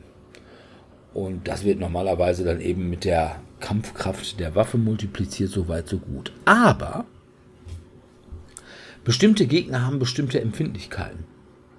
Das weiß man aber vorher nicht, bis man denn einfach mal einen Gegner damit mit so einer Waffe, die jetzt weiß ich was, eine stumpfe Waffe oder ein Schwert oder eine Stichwaffe.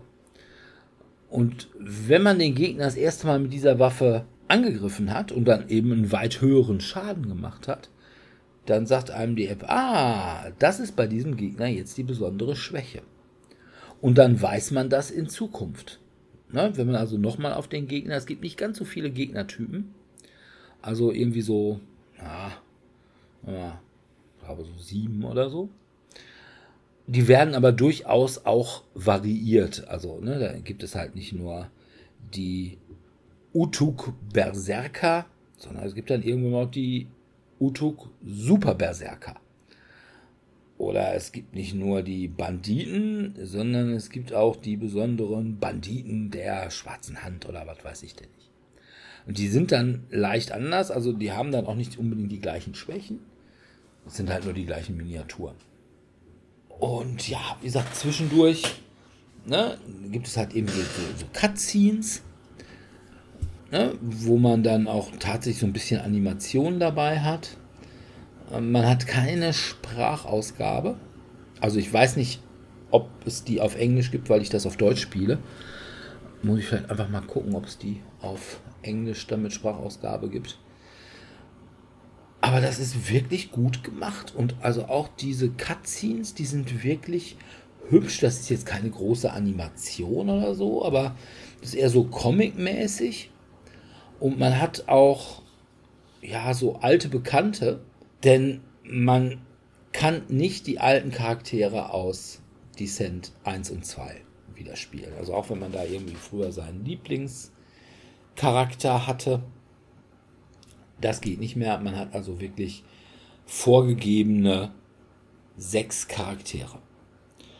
Und je nachdem, was man für eine Mission spielt, muss man auch bestimmte Charaktere mitnehmen, um entsprechend andere zu Hause lassen. Also es ist meines Erachtens nicht ganz so individualisiert wie das alte Descent. Dafür hat man aber auch tatsächlich Charakterstory da drin. Na, also beispielsweise, es gibt zum Beispiel eine Sache, da geht man eine Waldläuferin suchen, die irgendwie ein Utuk-Monster verfolgt hat. So, und diese Waldläuferin ist eine Kumpeline von unserem Bogenschützenelfen der irgendwie aussieht, als hätte er lange nichts gegessen und ja, ein bisschen graues Gesicht. Also der Grafikstil und auch der Miniaturenstil ist ein bisschen gewöhnungsbedürftig. Also ist Geschmackssache. Meins ist es nicht. Ne? Aber es ist so ein bisschen Anime-mäßiger als das alte Descent und ne, ich und Anime, wisst ihr. Aber jedenfalls ist der Elf, der kennt die und das ist also auch eine alte Bekannte, Laurel of Bloodwood, die ist halt eben früher auch als spielbarer Charakter da gewesen. Und da muss man halt den Elfen mitnehmen. Ja, wenn man jetzt eine Vier-Mann-Gruppe hat, also das Spiel ist von 1 bis 4, und wenn man zu viert spielt und sagt, okay, ich habe zum Beispiel immer irgendwie diesen Halbdrachen, weil der ist irgendwie so ein bisschen Klerikermäßig. Ja, teilweise spiele ich auch, wenn wir in einer Dreiergruppe spiele ich auch hin wieder mal den Magier. Aber ansonsten eben den Halbdrachen, der kann so ein bisschen heilen und so und ansonsten ganz gut prügeln. Und die anderen drei haben jetzt zum Beispiel, was weiß ich, die Zwergin als Lieblingscharakter oder die Kriegerin oder oh, was weiß ich, dieses Katzenwesen. So, und jetzt müssen wir aber den Elfen da reinpacken. Ja, muss also irgendeiner seinen Lieblingscharakter zu Hause lassen. Ist meines Erachtens nicht ganz optimal, aber gut, es geht halt nicht anders. Dafür hat man eben diese super individualisierten Stories und es gibt da eben auch eben entsprechend Entscheidungen, die diese Charaktere dann aufgefordert werden zu, zu treffen die dann irgendwie, was weiß ich, ihre, ihr Verhältnis zur Gruppe definieren oder bestimmte Vorteile irgendwann mal freischalten oder einen bestimmten Aufstieg oder Erfahrungspunkte generieren oder was weiß ich dann nicht. Das ist schon super. Also das muss man wirklich sagen. Also trotzdem, dass ich also nicht immer meinen Lieblingscharakter zwangsläufig spielen kann, ist das ein Vorteil, der das hundertmal aufwiegt.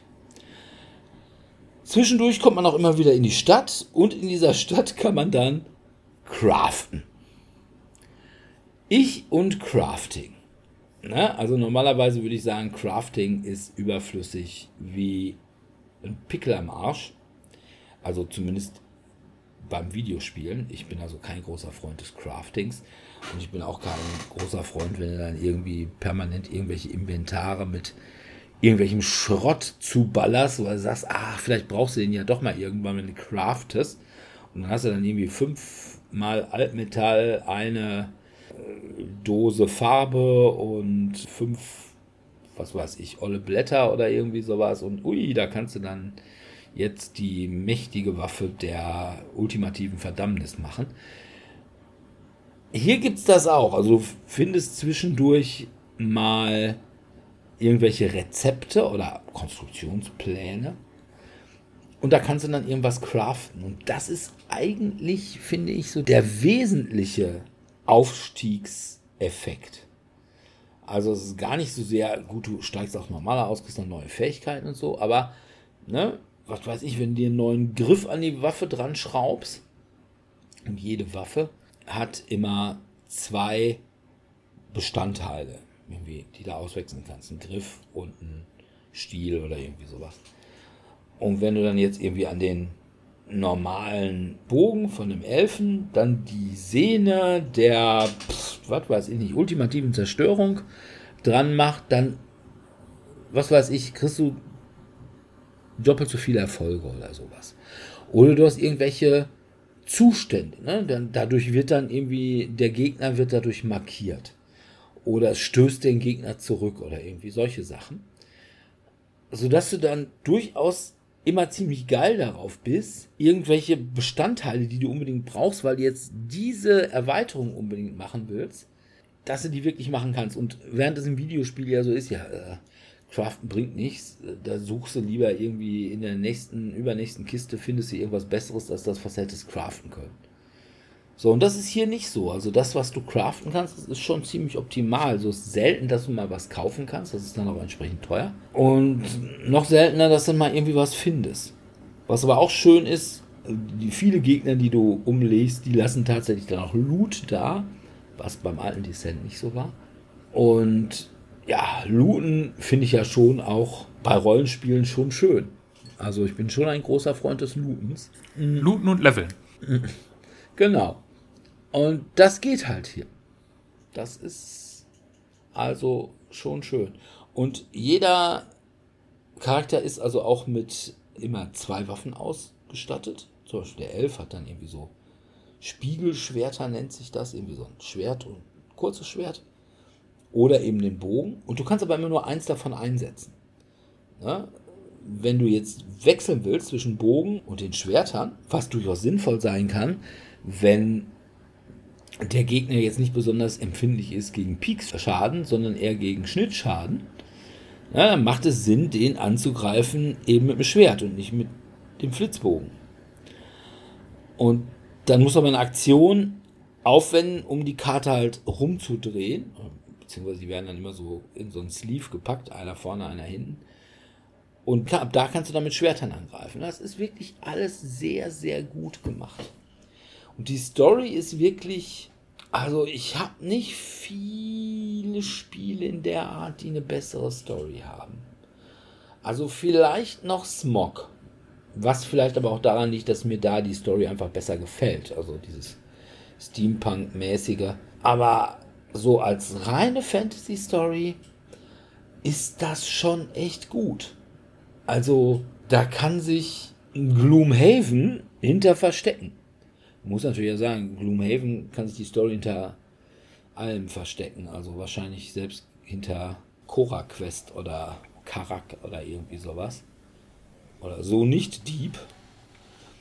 Aber ich würde auch sagen, es hat auch eine bessere Story als Twilight? Das wird jetzt aber hier nee. Still a better love story than Twilight. Äh, die zweite Auflage von Descent. Und die fand ich hatte schon ganz gute Stories.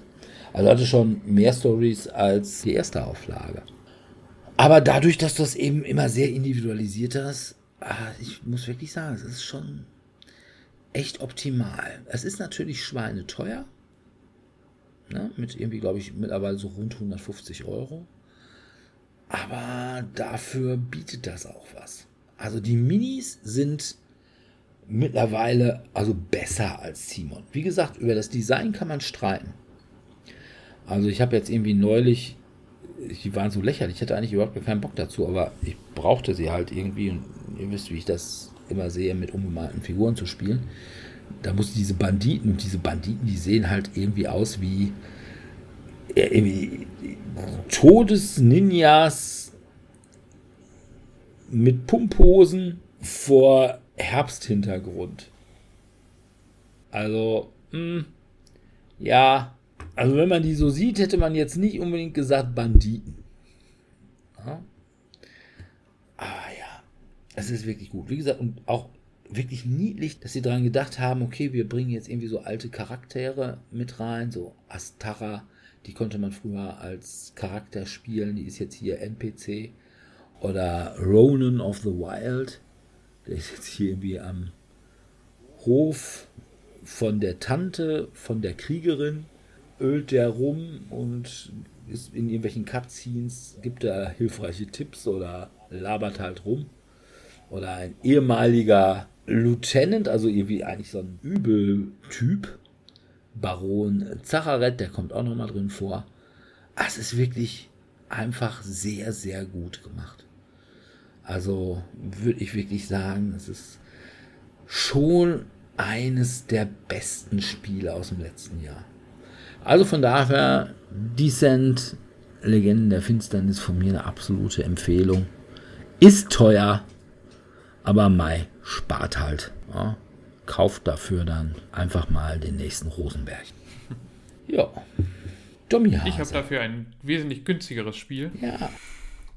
Nämlich eins, das zum Spiel des Jahres nominiert war, aber wie wir seit gestern Abend wissen, es nicht geworden ist. Das ist ja Cascadia, das Spiel des Jahres geworden. Aber es war auch von Asmodee Top 10 nominiert. Top 10 ist ein, ja, ich würde es wieder Partyspiel nennen, aber da das nur bis neun Spieler geht, wird Dirk wieder Partyspiel hä? sagen. Was macht man da? Man wird vor einer Situation gestellt, also man spielt gemeinsam zum Beispiel hatten wir in unserer Spielrunde, es wird ein neuer Roboter dargestellt und ihr dürft eben jetzt entscheiden, was für Fähigkeiten dieser Roboter bekommen soll. sagt eben von unnützter Funktion zu nützlichster Funktion, was dieser Roboter können soll. Und jeder bekommt am Anfang eine Karte mit einer Zahl 1 bis 10. Und 10 wäre dann, ich müsste jetzt so das Nützlichste überhaupt sagen. Und 1 wäre eben, ich müsste das komplett unnütze Funktion bei dem Roboter sagen. Und dann denkt man sich halt Sachen aus, die nützlich oder unnützlich wären. Und das kann dann schon ganz witzig sein. Also ich hatte dann gesagt, er soll jede Frage, die man ihm stellt, akkurat und richtig beantworten können. Ein anderer hatte, er soll so stark sein, dass er alles auch hochheben kann. Und dann überlegt man halt, hm, was ist denn jetzt wichtiger? Und gleichzeitig hatten, und an der unteren Spektrum hatte jemand, ich glaube, er kann verdauen oder sowas. Oder er kann Hunger bekommen, genau. Der Roboter kann Hunger bekommen. Und der. Kackt der dir da auch noch in. und der Roboter kann nach oben gucken. Und jetzt sagt ihr mir, welche von beiden die wichtigere Funktion ist. Dass so ein Roboter nach oben gucken kann. Oder, dass, er oder dass, dass, er äh, Hunger bekommen kann. Ach so. Ja, nach oben gucken. Ja. Aber der, der dran war, der, der das entscheiden musste, war der Meinung, dass Hunger bekommt wäre doch gar nicht so. Ich glaube, der hatte eine 4 oder sowas und hat das dann, also er hatte, war das selber, der, der es hatte, und der hatte eine 4 und der, der halt gesagt hat, nach oben gucken, der hat das als, hatte 3 oder 2 dafür. Hat es auch jetzt nicht als besonders wichtig anerkannt, aber dachte, ja, zumindest wichtiger als ein paar andere Sachen und ja. Aber da kommen dann halt so lustige Falschentscheidungen dann da rein. Man hat halt am Anfang so Unicorn Tokens vor sich liegen, eine bestimmte Anzahl. Und wenn man eben so eine Falschreihenfolge angibt, dann muss man immer das umdrehen, dann wird das zu so einem Kackhaufen. Und wenn man am Ende irgendwie mal spielt ein paar Runden und wenn man dann keine Unicorns und nur noch Kackhaufen hat, hat man verloren. Oder wenn man am Ende nach so x Runden eben noch die Unicorns-Tokens, noch einen, mindestens einen davon hat, dann hat man eben als Gruppe gewonnen. Aber das ist wieder dann eigentlich relativ unwichtig. Wichtig ist eigentlich immer, was denken sich die Leute aus für solche Fragestellungen. Also jetzt auf der BGG-Seite steht zum Beispiel auch, Batman möchte Robin ersetzen, um die Bösewichte zu besiegen. Und ihr sollt ein neues Duo erschaffen, Batman und Punkt, Punkt, Punkt. Und man soll das eben von schlechtesten zum besten sortieren. Und da kann man sich auch bestimmt ganz lustige Dinge zu überlegen, welcher Gehilfe denn eigentlich total sinnlos wäre und welcher Gehilfe total hilfreich wäre. Und da sich sowas auszudenken und das dann versuchen in eine Reihenfolge zu bringen, ohne dass man eben weiß, was die anderen haben, das ist schon ganz witzig. Also ist ein ganz nettes, durchaus unterhaltsames kleines Gruppenspiel. Nichts für den ganzen Abend, aber eben auch wieder so ein schönes kleines Spiel für Einstieg oder Ausklang oder zwischendurch, wenn man wartet darauf, dass eine andere Gruppe fertig wird. Das also geht so eine halbe Stunde. Und also das war eigentlich war ganz, ganz, ganz lustig. Ja. Ist jetzt Components-mäßig ist es jetzt so, hm, also diese Scheiße und Einhorn-Token sind halt, hier glaube ich, Pokerchips, das ist ganz nett. Dann ist da glaube ich so ein, ich glaube so ein bisschen Neopren-mäßig, diese Platte, wo die Karten drauf liegen, aber auch eigentlich komplett, also das ist ein bisschen überproduziert. Eigentlich brauchst du ja nur diese Karten ja. und dann diese Karten von 1 bis 10. Mhm. Das war's. Aber wie gesagt, ganz lustig, durchaus unterhaltsam. Ich habe Cascade ja nicht gespielt. Ich denke, das hat, das hat ja auch sehr ziemlich gute Reviews bekommen. Also wäre natürlich nichts für Dirk, aber soll schon, was es möchte, es scheint es ganz gut zu machen. Aber ich wäre jetzt auch nicht ganz traurig gewesen, wenn jetzt Top 10 Spiel des Jahres geworden wäre. Also es schien mir ein ganz nettes Spiel zu sein. Ja, also ich wäre auch nicht traurig gewesen, wenn Scout geworden wäre. Ja. Weil irgendwie das ist ja Oink Games und ja. ich finde Oink Games eigentlich immer ganz sympathisch. Vor allem finde ich, machen die immer sehr hübsche, wenn auch ein bisschen Augenkrebs erzeugende Verpackungen. Und die haben halt immer diese super Mini-Verpackung. Und diese Mini-Karten dann immer, ne? Ja. Die, so Kaugummi. Ja, aber Top 10 erinnert mich ein bisschen an dieses Wavelength. Ja, hat doch ein bisschen was davon. Ja. Also wie gesagt, das ist ganz, also durchaus lustig. Ich weiß jetzt gar nicht, was es jetzt so aktuell kostet. Lass mal kurz bei Tellurien. Ist, glaube ich, eine kleine Schachtel, dürfte so ein 10, zwischen 10 und 15 Euro oder sowas sein. Ja, also wenn es 20 kostet, fände ich es schon, fänd schon relativ teuer. Mal gucken. Da ist 20, ja, kostet 20 Euro da. Ah, okay. Gibt es bestimmt aber auch mal im Angebot für weniger. Ja. Ja, gut. Ja, ich habe auch noch ein Spiel gespielt, was relativ neu ist, und zwar ein Spiel von Michael Cheney oder Cheney, Dr. Hans Joachim Höh und Tobias Immich. Der Hans-Joachim Höh, der ist aus Bochum und von daher ist, glaube ich, dieses Feed the Kraken bei uns in der Gegend auch ziemlich angesagt im Moment. Ja, kurz gesagt, was ist Feed the Kraken? Feed the Kraken ist der Widerstand in absolut überproduziert. Also der Widerstand dieses Social Deduction Game setze ich mal als bekannt voraus. Und das ist hier sehr ähnlich, aber wie gesagt, vollkommen überproduziert. Und das ist jetzt nicht negativ. Ich bin ein großer Freund von vollkommen überproduzierten Spielen. Ich will schöne Spiele haben und das ist es hier. Also, worum geht's? Es geht um die Crew eines Schiffes. Dieses Schiff wird geführt von einem Captain, einem ersten Offizier und einem Navigator. Und jeder kann potenziell Captain, jeder kann potenziell erster Offizier und jeder kann potenziell Navigator werden. Also der erste Captain wird bestimmt und äh, der bestimmt dann, wer wird erster Offizier und wer wird Navigator. Die Crewmitglieder teilen sich auf in Seeleute, in Piraten und in Kultisten. Wer aber was ist, wissen die anderen nicht. Und die haben unterschiedliche Ziele und zwar tatsächlich richtig Ziele. Na, also die äh, Piraten, die wollen nach links zur Pirateninsel. Die Seeleute, die wollen nach rechts zum Hafen. Und der Kultist, der will geradeaus direkt in den Hals des Kraken und am liebsten möchte er sogar, wenn man beim Kraken ist, dann auch noch geopfert werden. Das klingt nach einem super lustigen Spiel. Man muss halt jetzt irgendwie versuchen, jeder hat eben eine Rolle und jeder ist dann eben entweder Seemann oder Pirat oder Kultist. Die Anzahl ist unterschiedlich, je nachdem, wie viele Leute mitspielen. Und man muss halt immer versuchen, sein Ziel am besten anzusteuern. So, wie steuert man jetzt an? Naja, es läuft immer so über Karten. Die Karten zeigen immer eine bestimmte Richtung an. Und zwar entweder geradeaus oder links oder rechts. Und der Captain und der erste Offizier, die ziehen jeweils zwei Karten und legen davon eine ins Logbuch. Und der Navigator macht dann das Logbuch auf und sucht eine von diesen beiden Karten raus. Und gibt dann das Logbuch, beziehungsweise mit dieser Karte, die er rausgesucht hat, an den Captain. Und der Captain sagt, so, es geht jetzt nach links, nach rechts oder geradeaus.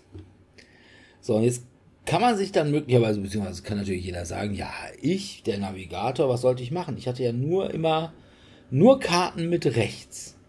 Und wenn der Captain, der erste Offizier, sagte, ja, nee, wieso, wir wollten doch beide nach links oder wir wollten beide geradeaus oder was weiß ich denn nicht, dann kann man denen glauben, man muss es aber nicht.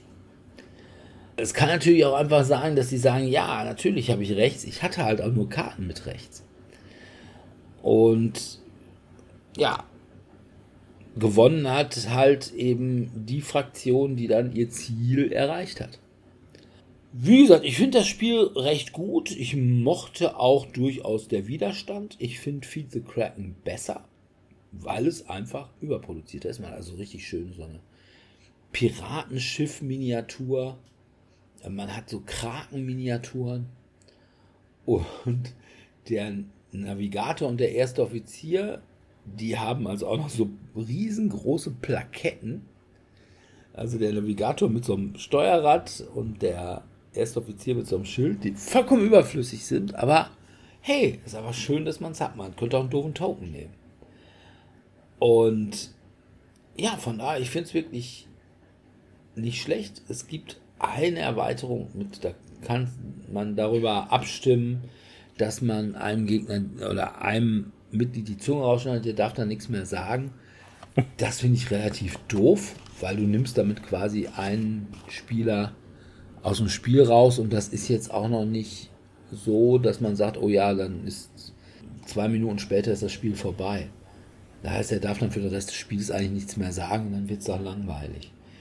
Und genauso, wenn du beim Kranken ankommst, dann muss einer geopfert werden, wenn du auf dem Krankenfeld kommst. Und der ist dann auch komplett raus. Ne? Ist super, wenn es dann ein Kultistenführer war, weil dann hat der gewonnen. Oder dann haben die Kultisten gewonnen.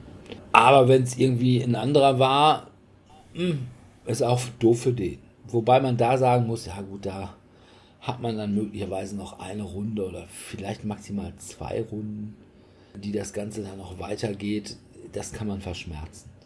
An sich würde ich sagen, ich finde es grundsätzlich gut, aber es ist vielleicht doch für das, was es kann, ah, ein Viertelstündchen zu lang. Ja?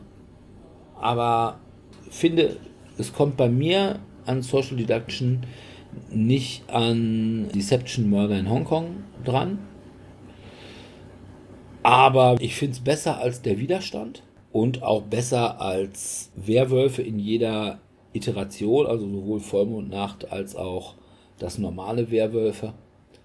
Von daher, wer auf wirklich gut aussehende Spiele steht, ich weiß nicht, Dirk hatte sogar noch so eine Neoprenmatte als Spielplan. Da muss ich tatsächlich sagen, boah, Neoprenmatten, da erschließt sich mir eigentlich der Sinn nicht. Also ich habe dann lieber tatsächliche Bretter. Aber wer es möchte. Ne? Wenn es Schee macht, von daher kann man das auch machen. Also sieht wirklich gut aus. Von daher, Feed the Kraken. Wenn man ein gut aussehendes Social Deduction Spiel haben will, ist das sicherlich einen Blick wert. Dominik, wir haben am letzten Mittwoch was gemeinsam gespielt. Genau.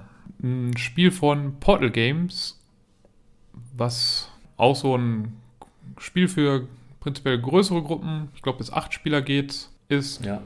Und es ist im Übrigen von Bruno Faiduti. Und Bruno Faiduti ist ja eigentlich relativ bekannt.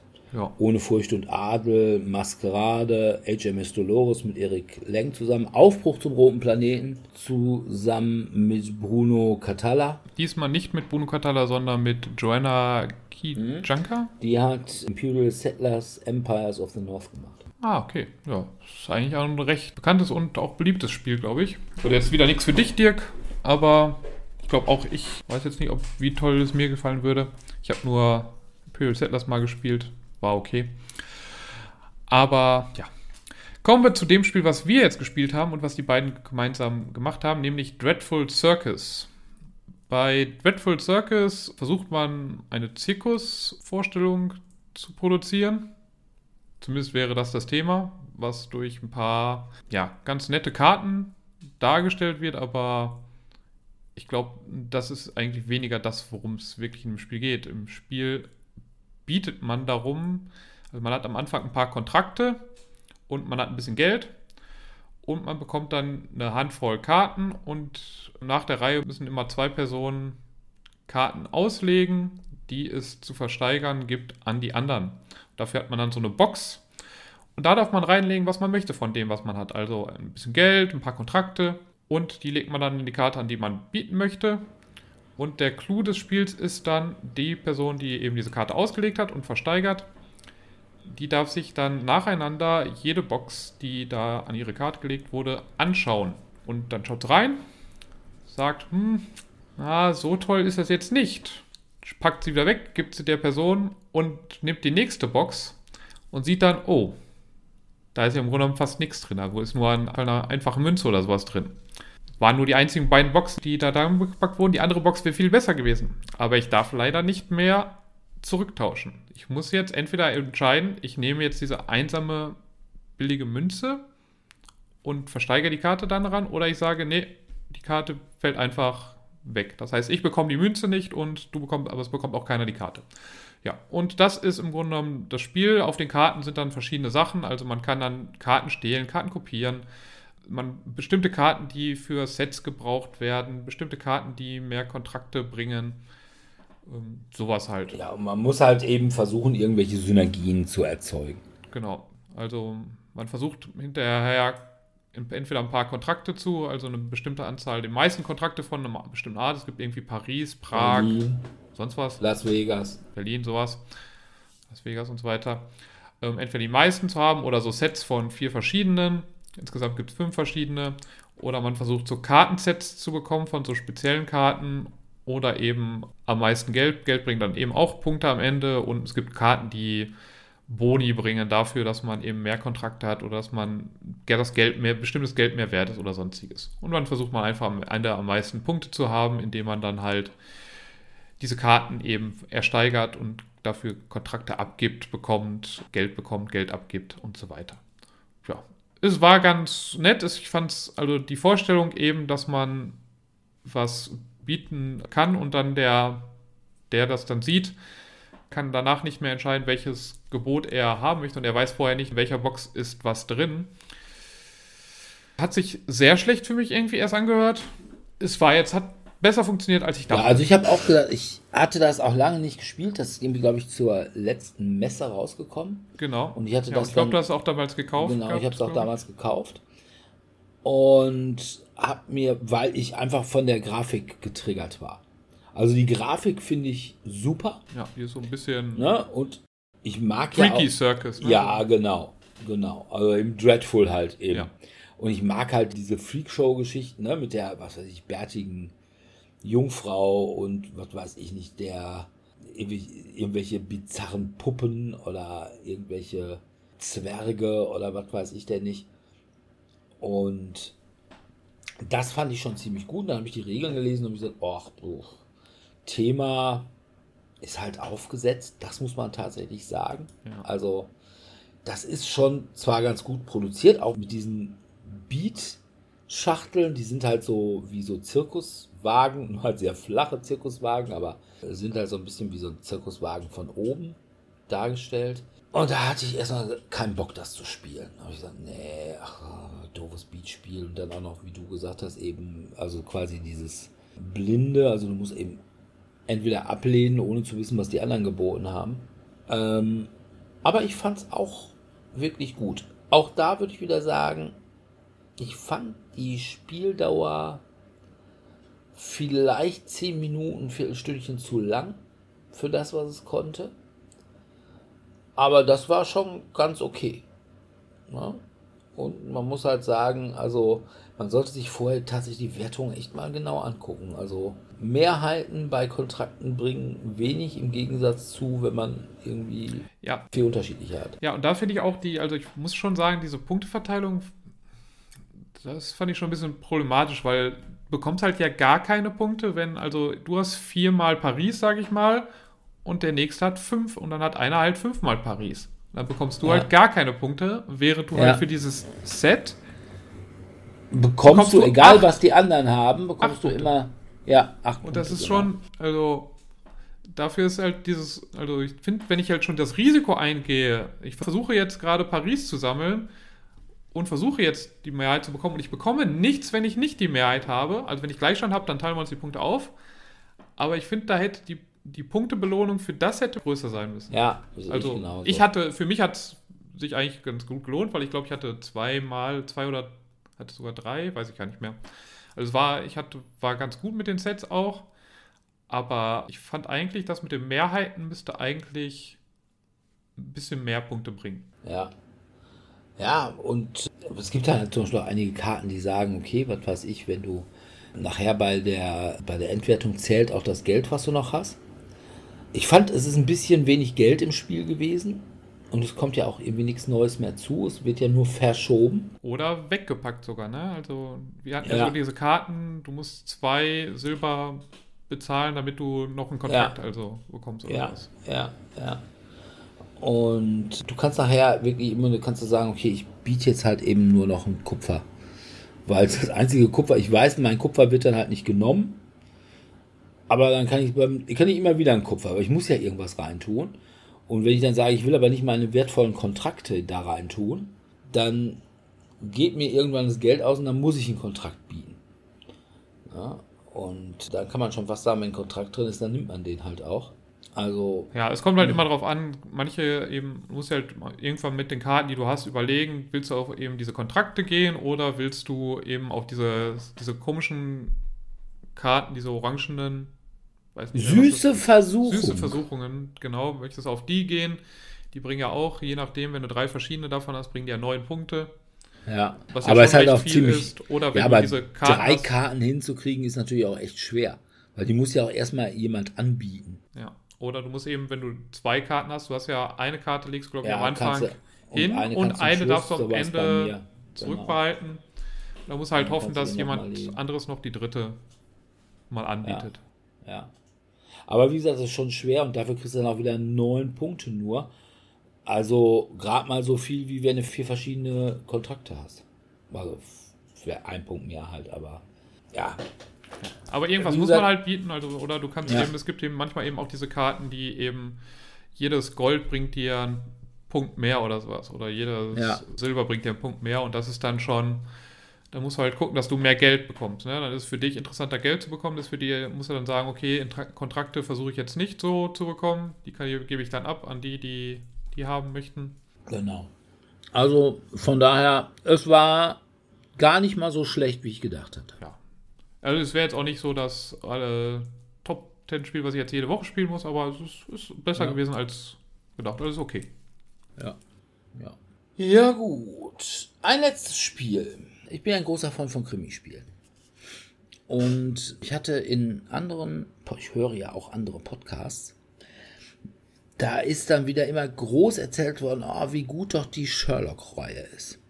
Und da dachte ich mir, komm, das kostet nicht viel, besorgt dir auch mal so einen Sherlock.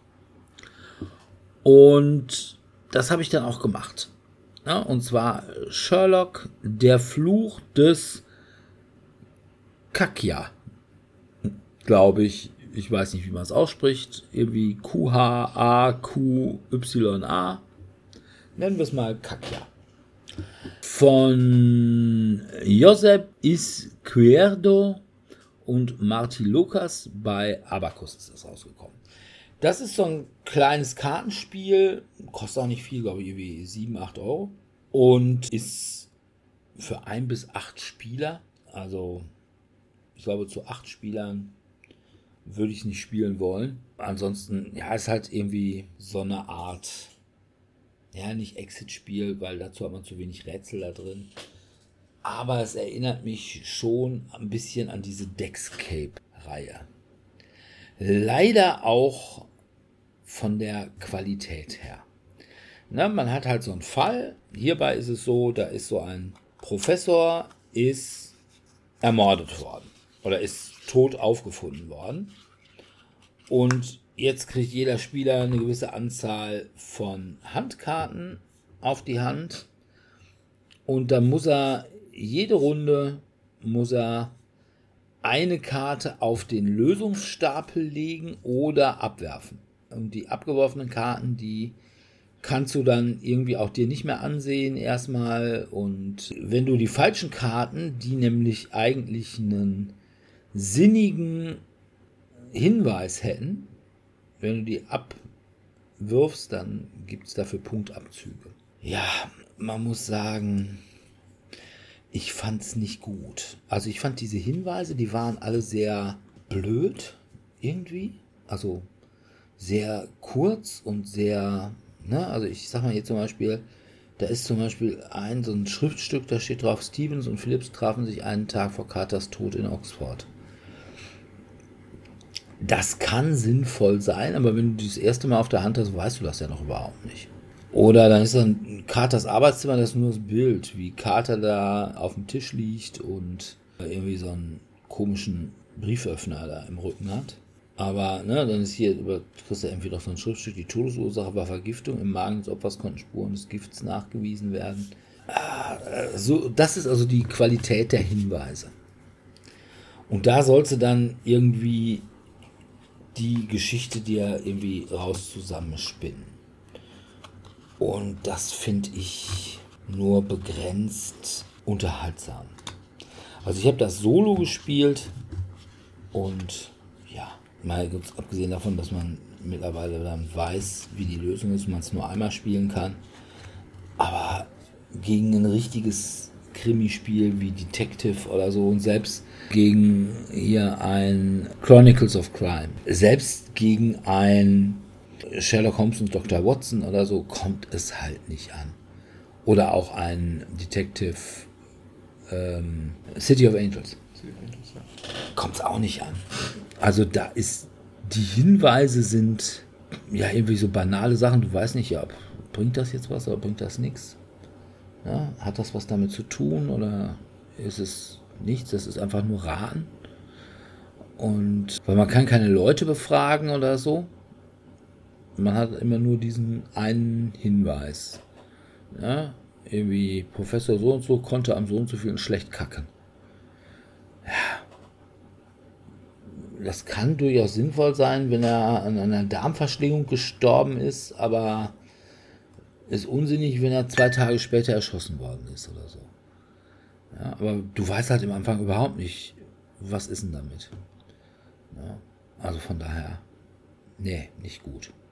Also ich kann dir das mal nächsten Mittwoch mitbringen. Wie gesagt, ich muss es nicht nochmal spielen. Kann ich einmal durch. Spielen. Einmal durch. Dann kannst du mal sagen. Also äh, die, diese kleinen Detektivspiele oder in Anführungsstrichen Detektivspiele, wie auch zum Beispiel diese Undo-Serie, also nee, die holen mich also alle irgendwie überhaupt nicht ab und Sherlock halt auch nicht. Ne? Also ich finde es echt schlecht, würde ich sagen, Finger von lassen. Gibt da irgendwie mittlerweile irgendwie 150.000 Stück von, aber ich brauche da auch kein zweites von. Also hast du jetzt nicht die ganze Reihe vorbestellt? Nein.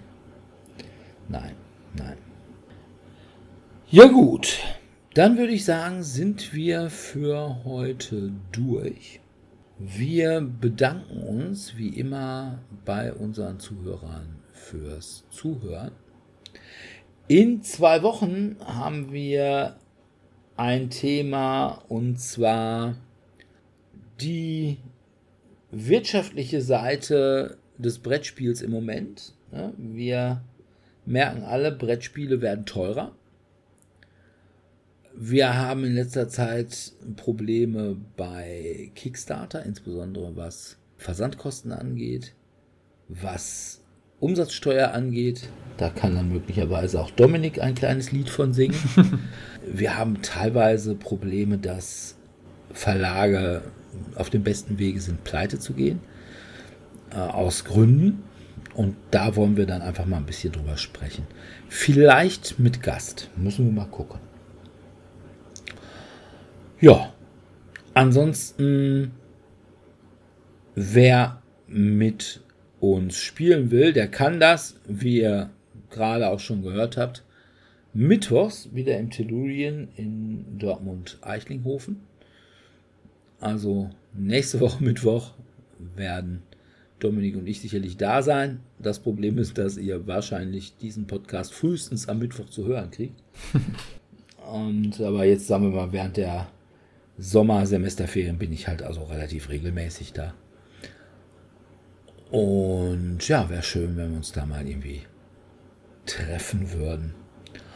Ja, ansonsten würden wir uns freuen, wenn ihr uns bei Facebook liked, bei Spotify in irgendeiner Weise auch hochrankt und uns bei Apple mit Sternen beschmeißt und auch sonst überhaupt alles tut, um unsere Sichtbarkeit zu erhöhen uns euren Freunden zu empfehlen und ja, alles zu tun, womit man seinem Lieblingspodcast seine Liebe spüren lässt. Von daher hoffen wir euch in zwei Wochen auch wieder dabei zu haben und verbleiben bis dahin mit einem freundlichen Tschüss. Ciao, Tschüss. ciao.